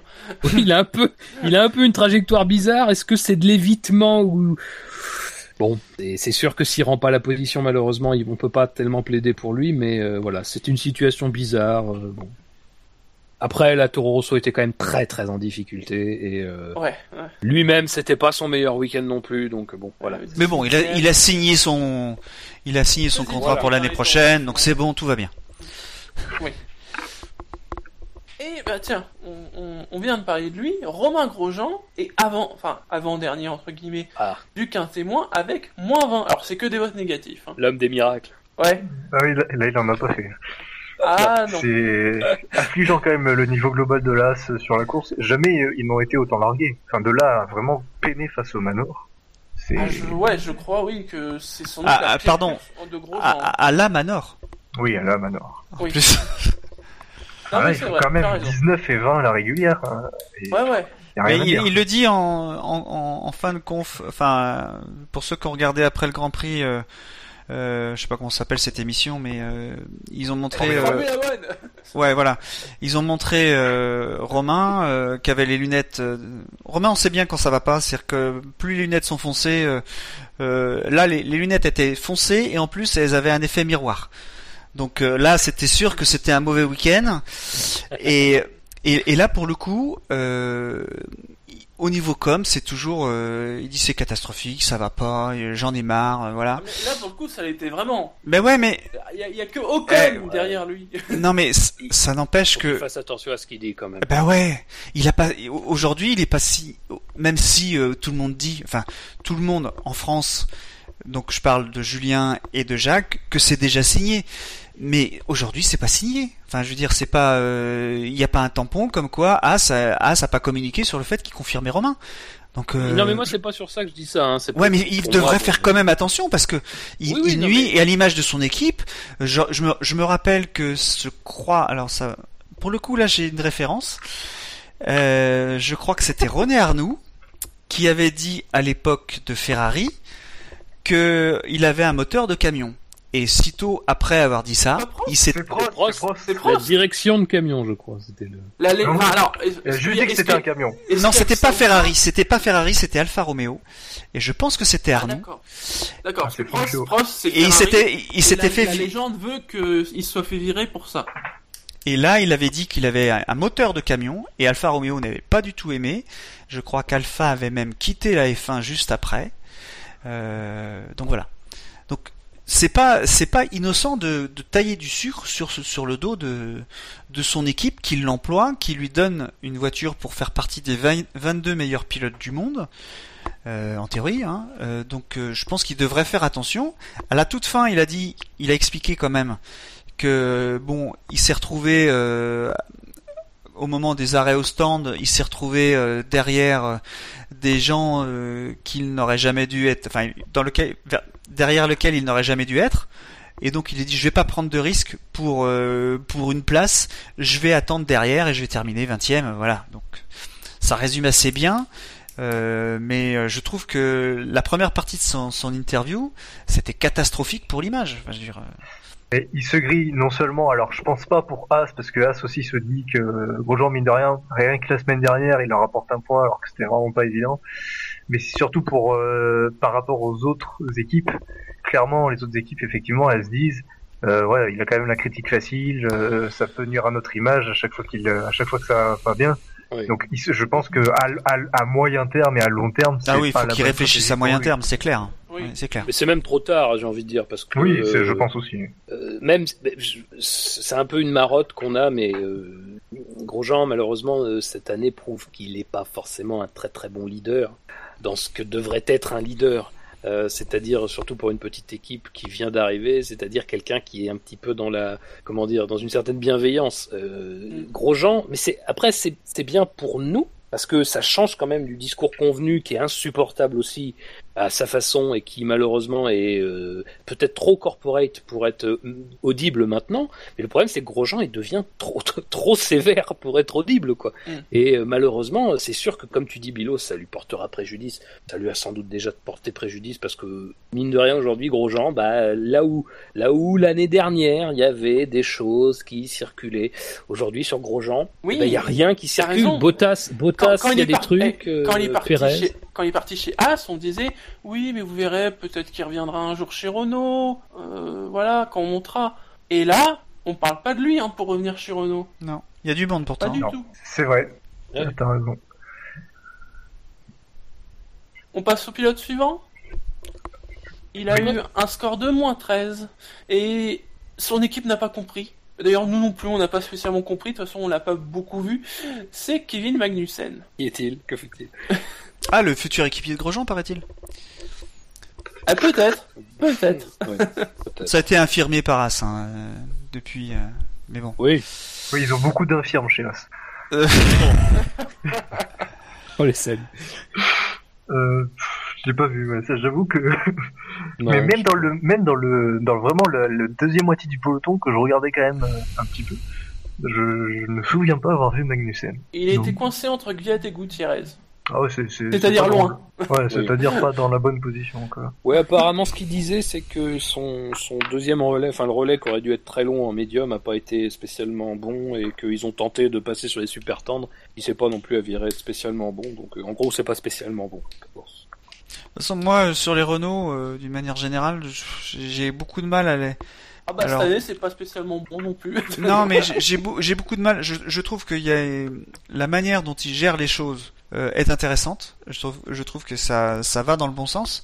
Par contre, bah, ils ont une voiture qu'ils euh, subissent, donc euh, euh, je peux Ah, pas les. attends, Je ça, peux. ça- ça doit faire 6 mois qu'ils sont sur 2017. euh. Mais oui, mais donc je je je, non plus, hein. je, je me refuse à, à critiquer euh, les deux pilotes euh, parce que de toute façon euh, ils font avec ce qu'ils ont et et euh, ce qui est important c'est la direction dans laquelle Renault va et et euh, qui me paraît euh, cohérente Euh, voilà quoi. Donc euh, Ah, Apparemment, chez Renault, pour l'an prochain, il, il disait à demi-mois, apparemment, il y aurait une décision avant le Brésil. ouais la semaine prochaine. Ce qui est bien, c'est que là, vraiment, c'est vraiment une année euh, blanche. Quoi. Parce que franchement, t'as rien, t'as pas, t'as pas créé d'engouement, tu voulais d'ailleurs même pas Ah, créer c'est quelque c'est chose vraiment une année zéro. Ouais, Mais, mais, voilà. mais pas dans le sens négatif, hein. c'est vraiment... Non, non, euh, mais- Voilà, L'année- vois, l'an 1 de Renault, c'est l'an prochain. on, on l'a déjà dit plus ou moins, mais tu vois, la, la grande différence entre Honda et Renault, c'est que quand t'arrives, que tu sais que ça va pas être bon, mais que tu dis que de Mm. toute façon c'est pas une année dans laquelle on attend quelque chose, bah, les gens te laissent une paix royale. Royale. Honda l'année dernière, qu'est-ce qu'ils ont payé? Ils ont payé leur fanfaronnage de fin Mm. 2014 et de début 2015. la Tout meilleure simplement. voiture Et- de l'impact est différent. Et l'impact est différent parce que les, di- les, les- franchement, la, saison de Renault est très mauvaise, mais bon. on Non, mais ferme... Les Ouais. gens ont la paix, quoi, c'est vrai. Et c'est pour travailler, c'est pas plus mal. En plus, t'as pas de pilotes qui font d'éclat, donc euh, bon, c'est bon. Ah oui, ça, non, c'est, non. Nulle part. Pas des... Ah non, le seul truc qui brille chez Renault, c'est la carrosserie. qui, est, qui est pas belle qu'il faudrait qu'il change Mais d'ailleurs, ils voulaient faire des carrosseries changeables, mais visiblement, ça a pas, c'est pas passé, hein, comme, comme Ils ont peut-être d'autres priorités quand même. C'est, la citrouille qui se, tran- se transforme en carrosserie.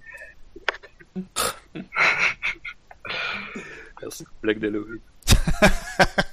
ah on est dans le contexte hein oui parce que nous enregistrons Eh oui, oui. le jour d'Halloween hein. C'est important Ah, j'ai même pas pensé à ça.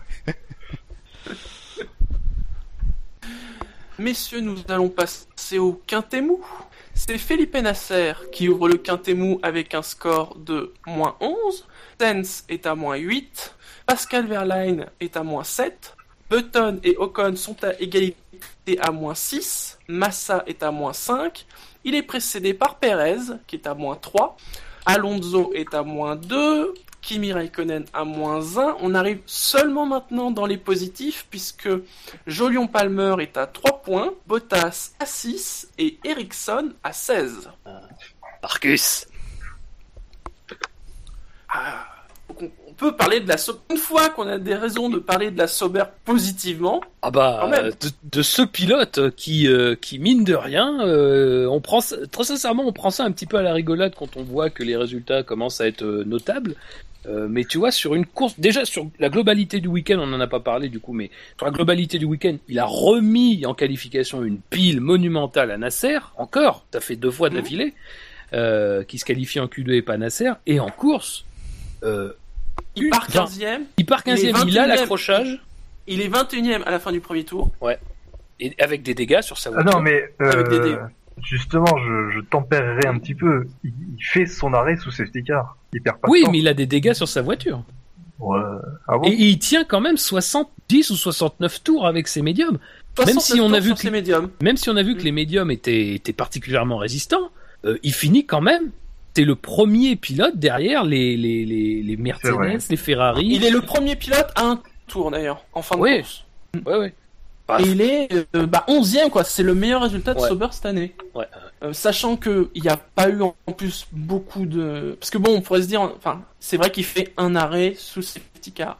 Mais les autres, la plupart, n'ont fait qu'un seul arrêt. Non, aussi.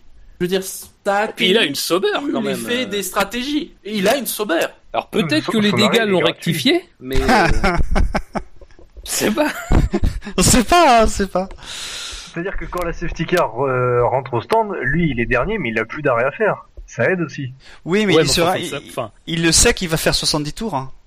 Enfin, il l'espère en tout cas. Donc tu peux pas, il peut pas rouler comme un, comme un fou, comme à, à essayer de faire Ricardo et a dû s'arrêter à. Il est dernier, donc euh, il sait déjà qu'il roulera pas comme un fou. C'est- Lui, il est pas d'un, ouais, bon, enfin, pas. Non, mais après, je sous-estime pas la performance d'Ericsson. Hein. C'est une très Voilà, bonne course. Euh, c'est 11e, franchement, effectivement, devant les McLaren, devant les. Euh... Et je l'annonce, et je vois que sur le chat, euh, il y a Lem- Lemon Stone notamment qui est, qui est d'accord. Moi, pour moi, je vous le dis tout de suite, il mérite un point bonus. ah oui. Bah. On y reviendra. On y reviendra, mais Là, il va faire chier, lui il peut pas, ça peut pas couper son truc. à ce moment-là. J'ai dit, j'ai dit, on y reviendra. J'ai pas dit que je vais pas le faire. eh oh, oh. Non, mais c'est mais- Faudrait Non, pas mais- qu'il, faudrait pas qu'il quitte Sauber quand même maintenant. Hein. Franchement, moi, ça m'embêterait qu'il aille chez Force India quand même. C'est pas le pas. favori, franchement. C'est Non, très, c'est très- pas. non, c'est pas le favori. Ça paraît très lointain. ah, c'est vrai qu'il est pas favori pour aller chez Force India, il est pas non plus favori pour aller chez Renault. Non. C'est c'est compliqué quand même, hein. Ouais, ouais, ça va être dur. À moins qu'il puisse essayer de se positionner chez, chez As. Mais bon, en même temps, c'est son sponsor qui a racheté l'équipe. Donc c'est un peu son équipe à lui maintenant, Sauber. Euh, oui, oui. Ouais, mais il sait ce qu'il y a dedans aussi. Des boîtes en carton. Euh, les autres pilotes, euh, il n'y a pas Vettel dans le lot. Euh, non, il n'y a pas Non. Vettel. Non, il n'y a que des pilotes. Il y a, pour donner les noms, il y a Nasser, Sens, Verline, Button, Ocon, Massa. Vous savez, la chic. Il était lent, Massa. Ah non, alors ça par contre, alors ça par contre, ça m'a énervé de la part de Vettel parce que euh, Ah ouais. sincèrement euh, que Massa fasse sa course euh, et que ça ne plaise pas à, à monseigneur Vettel, bon, ça commence à bien faire aussi. Si, si Massa a envie de résister à Vettel, qui sont dans le même tour, Ils je sont vois dans le pas même très tour, bien. donc ils sont je vois pas très bien ce qui justifie le fait de dire que c'est stupide. Encore Oui. une fois, euh, c'est moi. Moi, je trouve que, alors encore une fois, c'est pas, encore une fois, c'est quelque chose qu'on n'est pas obligé de savoir nous, qu'on sait parce qu'on nous le diffuse. Mais euh, bon, ça pour ça, même si le reste, ça peut se comprendre. Ce cas-là précisément, bon, Mm. ça va à un moment donné. Si t'arrives pas à doubler une Williams, c'est pas que le mec devant est stupide, c'est que t'arrives pas à doubler une Williams. Oui, c'est pas, oui, euh, c'est pas- y a pas la peine d'être, d'être, d'être insultant envers le gars qui est devant toi et qui fait sa course. Ça, c'est un grand truc, souvent. T'as vu la VMAX qu'elle avait aussi hein des pilotes. Non, souvent plus des pilotes qui sont dans des grosses équipes. Euh, bon, quand il y a un tour, c'est normal. Mais, oui, bah, quand t'es dans le même tour, bah, tu te casses le cul pour doubler, quoi. hein. Ouais, mais franchement, là, c'est, je suis tout à fait d'accord et j'avais oublié ça, mais c'est vrai que ça m'a, ça m'a agacé, quoi. Je veux dire, tu, tu, tu, tu, enfin voilà, t'es dans le même tour, effectivement, t'as pas à, à râler. Et en plus, même la, la justi- sa justification est, tout, est stupide puisqu'il dit euh, ouais, il perd du temps, mais il va perdre du temps aussi en te laissant passer. euh, c'est, enfin, à un moment donné, ça va pas. Et en plus de ça, ce qui m'a offusqué, c'est que Euh, alors je sais plus pour Febro, mais Villeneuve, Villeneuve était également dans ce cas-là. Mais Villeneuve c'est de toute façon habituel. Lui, il veut Oui, pas qu'on se défende. Il, C'est vrai. il veut que les pilotes laissent passer parce qu'ils sont plus rapides. Bah oui, à ce moment-là, ça rien de faire une course. Hein. Tu... Mais C'est ça le plus terrible, c'est qu'il ait donné raison à Villeneuve. Et ça, c'est un coup de, coup de poignard dans le dos. Quoi. Ah ouais. Ça, c'est c'est pas justifiable. On salue Scani, mais c'est pas justifiable. Non, non, mais c'est. Et je repense à l'instant petits dans le au... même tour Ouais. De se défendre. Hein, Je repense Même à la- Enrique Bernoldi a le droit de se défendre. Tout à fait. Je, je repense à l'instant et on en a pas parlé, mais euh, pardon, on va revenir juste, je reviens juste quelques heures sur euh, sur sur Verstappen, ouais, parce que c'est, je, je parle longtemps. Verstappen aussi a, a dit une phrase, je ne me souviens plus, mais c'était au moment où il, rejouait, il re- re- rattrapait Ricardo, que ce serait bien de laisser passer. Alors je sais plus quelle était, quelle était la phrase, mais c'était c'était pas de dire. euh, Il faudrait faire quelque chose. Ouais, voilà, il faudrait faire quelque chose. Et moi, j'aurais aimé que quelqu'un lui réponde, que quelqu'un lui réponde dans l'équipe, bah double-le, tout simplement. Et le problème de la F1 aujourd'hui, elle est là, c'est qu'ils n'arrivent pas à se doubler. On le répète, mais si le drapeau bleu n'était pas un ordre de laisser passer, comme c'est en IRL, tu peux être sûr que les équipes se débrouilleraient pour ne pas être gênées, pour avoir du grip mécanique, pour pas perdre autant d'appui aéro, pour pouvoir doubler. C'est aussi bête que ça. Aujourd'hui, ils n'ont pas besoin. Il suffit d'être devant et, et, et tu gagnes la course. Donc, ils font des voitures pour les qualifs. Et euh, s'ils avaient euh, une voiture qui, euh, euh, enfin, s'ils devaient dépasser, ils, conce- ils, ils concevraient, ouais, ça se dit ça, ils concevraient une voiture différemment. Bon, je sais pas, parce que c'est quand même pas la majeure partie de l'activité des. Je sais pas. Ah bah si si t'arrives si t'arrives à doubler quelqu'un et que tu ne peux pas le doubler et que tu te fais ramarrer par euh, par le le gars qui est deuxième et que lui il arrive à te doubler, bah t'as l'air con. Oui, oui, non, mais ça d'accord, mais bon, après, je sais pas. C'est pas. c'est- C'est intéressant comme débat après, mais. Mais euh, personne ne lui Je dit suis, à, à- ça, je suis pas sûr que ça pousserait les gens à concevoir différemment les voitures, c'est ça que je veux dire. Je crois qu'ils conçoivent déjà beaucoup les voitures à la fois pour allier les contraintes euh, app- d'appui pour la performance, mais aussi forcément pour euh, la gêne euh, que, que ça procure d'être dans le sillage. hein. Ça, c'est... Et, Dans euh, le il... ah, vas-y. Oui, juste pour Vettel, euh, il, se- il se plaignait donc euh, qu'il perdait du temps derrière Massa, mais en même temps, il faisait perdre du temps lui en attaquant à chaque fois, alors que il pourrait aussi. euh, bah, on sait très bien que si on attaque un pilote, bah, il est obligé de se défendre, donc il prend pas les mêmes trajectoires et donc il est forcément plus lent autour. Alors que s'il ne l'attaquait pas et qu'il conserve ses, et qu'il conservait ses pneus, eh bien, il aurait pu euh, laisser Massa rouler tranquillement. Du coup, ils seraient allés tous les deux plus vite et il aurait pu de toute façon économiser ses gommes au lieu d'attaquer. Ouais, mais c'est pas comme ça malin. que ça, c'est pas comme ça que ça se serait fait en fait. Parce que si Massa, s'il avait laissé un écart avec Massa, Massa aurait roulé un petit peu moins vite pour économiser ses gommes. Je... Mais il roule de toute façon moins vite en se défendant que Oui, en mais- économisant ses gommes. Là, en obligeant Massa à se défendre, il le fait de toute façon rouler encore moins vite. Donc c'est pas malin. Sans la, la, la Williams, c'était très compliqué à doubler parce qu'elle avait une VMAX de folie, même sans le DRS. Ah oui. donc. Ah bah Perez, Euh, la- bien compris. Et une traction, et- alors, je sais Oui, à 0,5. 0,72, mais c'est le record, non? Ouais. Non, il Non, manque il manque 0,5. rien, il Non, Ouais. manque un 0,1, petit je dixième. Ah, c'est dommage. Ouais. Mais euh, ils avaient aussi la Williams, faut pas oublier, elle avait une énorme traction parce que le dernier virage, qui est un virage tout en tout en enfin une courbe tout en en accélération et on perd beaucoup d'adhérence euh, si on n'est pas sur la bonne euh, enfin si on n'est pas sur la bonne trajectoire et si la voiture ne motrice pas suffisamment bien. Je pense que euh, Vettel ne motrissait pas assez bien par rapport à ce que motrissait euh, la Williams quoi à cet endroit-là. Ouais, c'est vrai. Et euh, pourtant, on est, on est, dans, un- on est dans un virage où euh, on n'est pas vite du tout, donc la- l'aéro ne joue pas beaucoup à ce moment-là. Euh, c'est que du grip mécanique et euh, elle, elle était bonne là-dessus, donc c'est pour ça que il n'arrivait pas à être suffisamment prêt, même avec le DRS quoi. Sinon, les autres pilotes du Quintemo, il y avait Perez, Alonso, Raikkonen, Palmer, Bottas et Ericsson, on en a parlé. Non. Non. Vous n'êtes pas inspiré. Alors, concernant le point bonus ou point malus. Bilo.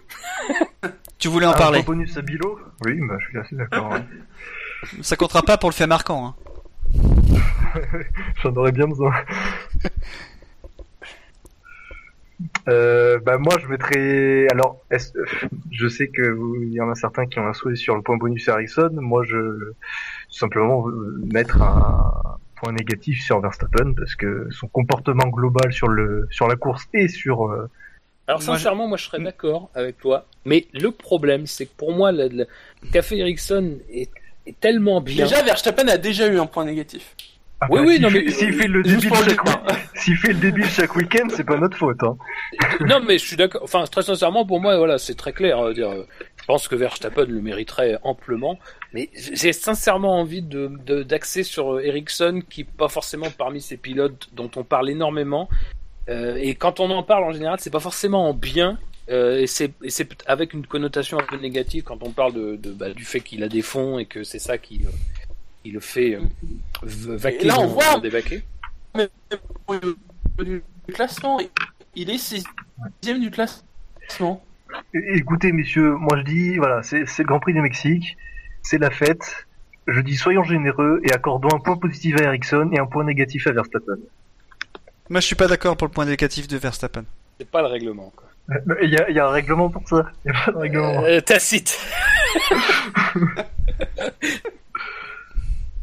Pour Verstappen, je suis pas d'accord parce qu'en fait, euh, je, je suis persuadé que le fait d'avoir vu euh, Hamilton euh, couper, euh, c'était c'était euh, dans son dans son schéma de pensée et c'est pour ça qu'il s'est dit je ne fais pas d'erreur en coupant, c'est pas grave. Non, Euh, non, là, franchement, donc- je l'excuse pas parce qu'il non mais c'est pas c'est pas c'est je je, je, dis je dis que c'est quelqu'un qui joue avec les limites et qui a vu qui, qui lui a vu qu'il y avait euh, on va dire quelque chose que la FIA aurait dû sanctionner qu'elle ne l'a pas fait et donc il voulait en profiter. Je- pense qu'il est c'est c'est pareil pour le, le le le déplacement dans les zones de freinage, c'est pas réglementé donc il en profite. Donc c'est quelqu'un qui joue beaucoup avec les limites et je pense qu'il en a joué. Et pour moi, si c'est pas, euh, c'est la FIA pour moi qui fait l'erreur. Moi, je mettrais bien un point négatif à la FIA, mais c'est pas dans le règlement non plus. Euh, euh, parce que justement, ils n'ont pas, euh, ils- enfin, ils ont laissé cette situation se faire. Pour moi, le principal responsable, il y en a deux. euh, C'est bon, Verstappen dans un premier, mais tout de suite derrière, la FIA qui a pas, qui a même pas fait d'enquête. Ils, auraient- ils auraient fait une enquête sur le sur le, le cas Hamilton. Je suis pas certain qu'il aurait pris autant le risque. Mais bon, avec d'ici, on... et c'est pour ça que moi je mettrais pas de points négatifs à Verstappen. Je l'ai dit tout à l'heure, enfin, il y a eu beaucoup d'exemples par le passé où les pilotes qui euh, rataient leur freinage quand ils protégeaient leur place devaient laisser passer la voiture. euh, Mais je sais, d'autant plus, que, d'autant plus que Red. Bull lui a dit. Et oui, en plus. Donc si Red Bull lui dit, ça veut dire qu'il il sait qu'il est. Ils savent Euh, qu'ils sont en tort. Ils le savent. Mais Verstappen Oui, mais aussi je vais vous dire quelque chose. Verstappen n'a absolument aucun intérêt à rendre sa position. Parce que, ou à donner la position, comme je considère plutôt. Parce que, de toute façon, quoi qu'il arrive, s'il donne à Vettel, il doit forcément donner à Ricciardo. Donc, il est cinquième. Et s'il est pénalisé en restant troisième, il est cinquième. Donc, moi, Pourquoi- pour moi, de toute pourquoi façon. il doit donner à Sa seule option, sa seule option, si c'est la question de la performance, c'est que il reste troisième en espérant pas être sanctionné. C'est ce qui s'est passé. Il est resté troisième. Il a été sanctionné. Il se trouve que que même ça a été même au-delà de ce qu'il pensait, je pense, hein, moi à, à mon sens, c'est que en plus Vettel l'a été aussi, donc Vettel termine encore derrière lui, donc il est finalement quatrième. Mais très sincèrement, c'est ce que je dis. J'ai dit ça moi. J'étais avec quelqu'un pour regarder le Grand Prix. Je lui dis là, il y a cette personne, ça, Vettel n'a absolument aucun intérêt à rendre la position, parce que de toute façon, ça finira cinquième s'il est sanctionné ou s'il donne la place à Vettel. Ça sera de toute façon ça. Il avait aucune aucune raison de le faire. Mais pourquoi, pourquoi tu dis, qu'- pourquoi tu dis qu'il devait rendre la place à Ricciardo aussi? Bah parce qu'il aurait fallu que Ricciardo passe. Si tu laisses passer Vettel, tu vas pas Ah non, laisser. non, parce que Red à ce moment-là, à ce moment-là, Richard, pas laissé Verstappen entre Ricciardo et Vettel, alors que Non. Ricciardo a des pneus neufs et Mais- plus rapide. Verstappen Ah oui, de ce cas-là. pas laissé passer Ricardo. Hein. Ah, j'y crois pas à ça, moi. Moi, je pense justement, c'est parce qu'il savait très bien que si il laissait passer Vettel, d'ailleurs, d'ailleurs, on ne sait pas, mais je crois que dans les enregistrements FOM, apparemment, euh, effectivement, on, on a le cas où euh, Red Bull lui dit de laisser passer, mais il y a aussi le cas où ils lui disent de, de maintenir sa position. hein. Donc attention, faut aussi euh, prendre ça en compte. Il y a, il y a deux sons de cloche sur cette euh, sur cet incident-là. Nous, on en a eu qu'un, euh, mais je crois que les retranscriptions donnent euh, donnent, donnent le fait qu'ils disent aussi à un moment de rester à cette position-là. Mais pour moi, s'il laisse passer Vettel, c'est évident que de toute façon, il doit laisser passer. Red Bull lui demande, et c'est logique, de laisser passer Ricciardo derrière. Et même, je pense que de toute façon, en laissant passer Vettel, Ricciardo s'infiltre. Ça me paraît évident pour moi. Toute façon, moi j'ai une théorie sur le comportement de Verstappen après sa, la manœuvre avec Vettel, mais j'en ferai part au moment où on parlera de Ricardo et Vettel. J'ai juste ajouté, moi, pour, pourquoi je mettrais un moins 1 à Vettel euh, dans l'absolu, mais bon, donc du coup, on part plutôt sur autre chose, mais c'est pas tellement pour ça, parce qu'encore une fois, moi, après tout ce que j'ai dit au début, je, je suis pas, euh, c'est pas là-dessus que je vais l'incriminer du tout. C'est pour son premier virage qui est un petit peu musclé quand même, même si pour moi, c'est, ça reste un incident de course, mais quand même c'est très musclé. Euh, effectivement, c'est sur Rose, c'est sur Rosberg. Bon après, moi pour moi ça c'est pas forcément un critère. Ah tu parles de, t'as dit Vettel hein Ah Verstappen. Verstappen pardon. T'as dit Vettel. Hein Lapsus. Oui, c'est un lapsus, Jackie, tout à fait. Et, et c'est surtout pour euh, la manière dont il a ruiné sa véritable chance d'être devant Rosberg à un moment donné. Euh, parce que il faisait très sincèrement une très belle course. C'était, c'était vraiment Enfin, c'est ce que ce qu'on attendait de lui.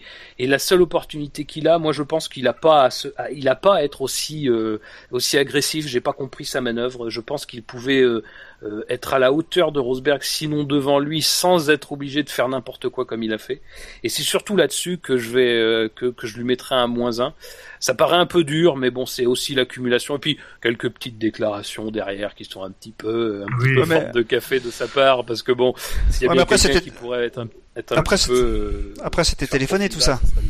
Bah, franchement, avec tout ce qu'il a fait durant la course et toutes ses déclarations et son comportement, il mérite quand même bien un petit moins 1. C'est que moins 1, c'est pas moins 9. Oui, mais le problème, c'est que c'est, qu'un seul point et que. On... Voilà, on peut pas en mettre à Ericsson. Mais si, mais qui a dit ça au début? Mais, c'est comme ça, c'est comme et ça. de toute façon, il faut l'unanimité. Avec les auditeurs. Il faut l'unanimité, je ne suis pas d'accord. De toute façon, oui, en plus, Jackie veut pas mettre un moins 1. Ouais, alors là, je, non, ouais. Je préfère le mettre à Ericsson, effectivement. Tu dois choisir, euh, Bilo, c'est, tout. Euh, après, si je mets pas un plus 1 à Ericsson, les gens ils vont se venger en me plantant dans le fait marquant, donc euh, je... je mets un plus 1 à Ericsson, voyez, chers auditeurs. Je... Ma grande bonté euh, permettra à un jeune Suédois euh, au nom de super-héros euh, de Sonic Ah bon? Ericsson. Oui, Sonic Ericsson. Euh, de... Non, c'est pas un super héros, c'est un téléphone, mais c'est pas grave. Non, Sonic. ah oui, Je fais, enfin, je fais un triple Oui. jeu de mots. Mais... oui. ouais. Oui. Bref, plus 1 à Ericsson. C'est et puis, ambitieux. euh, je, je vous rappellerai que vous avez mis un moins 1 à Verstappen en Australie pour moins que ça. Souvenez-vous. Remember this one. Oui. Ouais, mais il reste encore deux grands prix. Il a de quoi être encore meilleur, Verstappen. Oui. Alors que Très ironique, t'as bien compris, Fab.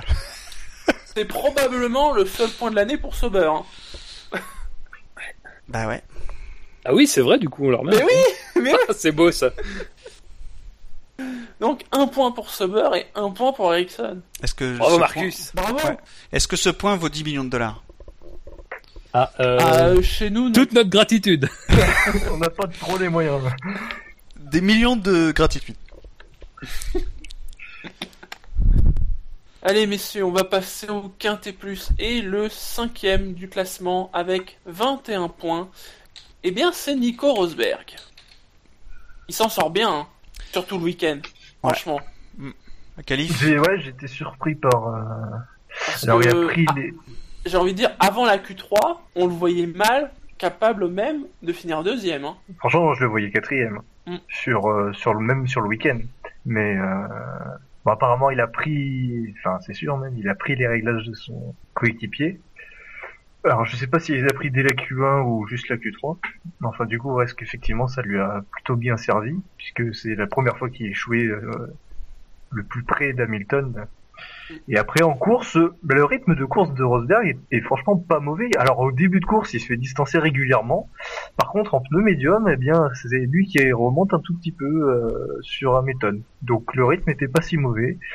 Et euh, voilà, après, je soulignerai effectivement sa bonne... euh, parce que c'est quand même pas évident quand t'as Verstappen euh, comme ça derrière toi qui, euh, qui va prendre tous les risques alors que toi, tu joues le championnat. Ben, il a quand même eu la présence d'esprit, effectivement, de s'écarter euh, au moment de l'attaque de Verstappen euh, en milieu de course. Ouais, alors ça c'est. Parce que oui, il s'en fout Au peu. niveau- hein. Ouais, au niveau des notes, il a eu 27 votes positifs et 6 votes négatifs. Bah, Après, je- bon, c'est c'est vrai que si on prend, euh, disons, le, le, sur le plan global du championnat, c'est sûr que c'est une, une bonne course pour lui. Après, dans Oui. l'absolu, dans la performance, moi, je- euh, sincèrement, je trouve que c'est un peu, c'est un petit peu gentil de le mettre dans le quintet plus parce que je pense que c'est vraiment pas du tout sa meilleure performance. Et sans parler du week-end global, parce que les essais, ça veut, ça veut tout et rien dire, mais surtout de, de la course en elle-même, parce que même si, effectivement, ton rythme est pas mauvais. Euh, moi, j'ai quand même dans l'idée qu'Hamilton est quand même beaucoup dans la gestion euh, à partir d'un certain point, et notamment euh, forcé quand Vettel, par exemple, est devant lui. Mais surtout, il est quand même, et ça reste un problème, il est quand même sous la menace de Verstappen. Euh, moi, pour moi, je, pense que les Mercedes, enfin les pilotes Mercedes en général, ont cette capacité à quand ils ont euh, pas, euh, quand ils sont pas en lutte directe, à pouvoir se mettre rapidement hors d'atteinte. Alors pas forcément en creusant un écart immense, comme, comme voilà, c'est pas forcément déjà souhaitable pour leur mécanique, mais en tout cas suffisant pour ne pas subir d'éventuels retours, et notamment quand tu viens euh, à rencontrer des retardataires. Pour moi, ce qui me fait dire que la course de Rosberg est pas très bonne, enfin, en tout cas qu'elle est moyenne, disons, c'est qu'il n'a pas eu la possibilité de mettre cette distance de sécurité avec Verstappen, et que mine de rien, même si encore une fois il a très bien réagi, et ça c'est vrai, euh, c'est quand même t'exposer à un risque. Le risque basique, c'est que tu sois passé et que tu sois derrière quelqu'un qui va euh, peut-être te ralentir ou en tout cas qui va, ou, te distancer. Je ne sais pas ce qui se serait passé. Euh, ça aurait été difficile avec des pneus très usés, mais bon, en tout cas, ça aurait été une donnée à prendre en compte. Et au pire, à te rentrer dedans, comme ça, comme ça a failli arriver. Et voilà, euh, c'est pas, c'est vraiment pas son meilleur week-end. Et je trouve que c'est un peu gentillé de le mettre dans le quintet plus, même si sur le plan comptable, c'est une bonne opération dans un week-end où il n'a pas été au top, il n'était pas au niveau d'Hamilton, mais voilà, bon. C'est voilà. même une très bonne opération, hein, parce que pour... là, bon, mais il y avait une possibilité pour qu'il soit titré, mais bon, fallait vraiment que Hamilton ait vraiment pas de bol, hein, faut bien le dire. Il aurait fallu des graviers dans le, dans le Ouais. premier virage. Euh, là, au Brésil, il peut le faire, hein, si jamais il a le même niveau de performance qu'au Brésil l'an dernier. Ouais. Maintenant, la victoire lui, lui suffit au Brésil. Donc. C'est ce que je disais euh, avant le, avant les États-Unis. J'avais dit, voilà, sur les quatre premières courses, faut pas raisonner en mode euh, faire quatre fois deuxième. Il faut raisonner en mode faire deux fois deuxième, une fois premier, gagner au moins une course sur les quatre dernières, et comme ça, ça, il peut se permettre un abandon à, à la course restante. Et ben là, il a fait les deux deuxièmes places, donc maintenant, c'est une victoire, un abandon, il sera quand même champion. Mais après, évidemment, faut mieux avoir la victoire au Brésil parce que ça met plus de pression euh, s'il doit la chercher à Abu Dhabi. Après, attention, parce que euh, ça fait quand même deux courses. Ça fait deux courses euh, où il est quand même proche d'être en lutte pour euh, conserver sa deuxième position. Ouais. à Austin, je sais qu'on n'est pas d'accord là-dessus, forcément, Bilo, mais je considère qu'il aurait été forcément à la lutte avec Ricciardo. Et, et- et bon, même si, Même si c'est pas Verstappen, euh, on peut aussi toujours se, se demander quelles sera les quelles sera les conséquences de cette lutte. Là, c'était pareil. alors, je sais, je pense pas qu'il soit forcément moins bon, ni qu'il soit en gestion. Mais je sais pas, il y a, il y a Ouais, quelque puis- chose d'étrange. Dans, dans- encore une fois, c'est vraiment pas, euh, c'est, c'est vraiment pas dire que Rosberg euh, se chie dessus ou quoi que ce soit. Mais c'est, il y a quelque chose qui fait que il est pas, il a pas le matelas en fait que. Alors peut-être que simplement les Mercedes ont, ont pas le matelas elles-mêmes. Et quand tu vois ce que fait Hamilton, tu peux te dire. Hamilton, là où il arrive à gagner ces trois secondes qui te mettent un peu à l'abri assez rapidement, Rosberg c'est plus c'est plus compliqué et c'est risqué. Le Brésil c'est un circuit sur lequel effectivement ça lui réussit pas mal, euh, mais est-ce que ça, est-ce qu'il va tirer parti ou est-ce qu'il va y avoir un peu le même phénomène? Encore une fois, euh, finir deuxième euh, au Brésil. Dans l'absolu, ça sera pas un problème. Ça sera effectivement beaucoup mieux de gagner parce que là, ça t'assure le titre. Deuxième, c'est pas un problème, mais attention quand même à pas te risquer à une situation dans laquelle euh, tu. Est-ce que moi je me demande si de, de, ce- de ce fait-là, la Malaisie a pas eu un peu un petit effet, euh, tu sais. euh, euh, je sais pas, il y a quelque chose, je... pas, pas forcément d'ailleurs sur son premier virage à lui, mais sur ce qui s'est passé pour Hamilton. Est-ce qu'il n'y a pas, est-ce qu'il n'y a pas une peur derrière derrière Ah, lui? parce que que lui pour le coup doit défendre. gérer. Ouais, il a beau s'en défendre et dire je vois les courses les unes après les autres, dans la tête quand même. Non, alors c'est ce que alors je je fais un, de mes drive through maintenant, euh, un de mes 153 drive through maintenant.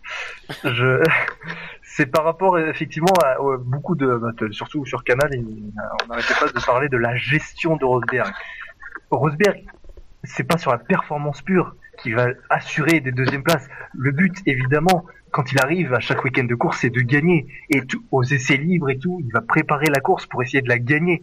C'est pas ça le, euh, la Et puis, gestion de pour toute lui. façon, de toute façon, même s'il peut pas gagner et qu'il gère, bah il a raison. Non, non, mais c'est beaucoup disent, euh, oui, Rosberg, il va gérer jusqu'à fin de saison des deuxièmes places. Mais non, mais gérer, c'est pas dans la performance pure. Dans la performance Mm. pure, lui, il essaye d'être premier.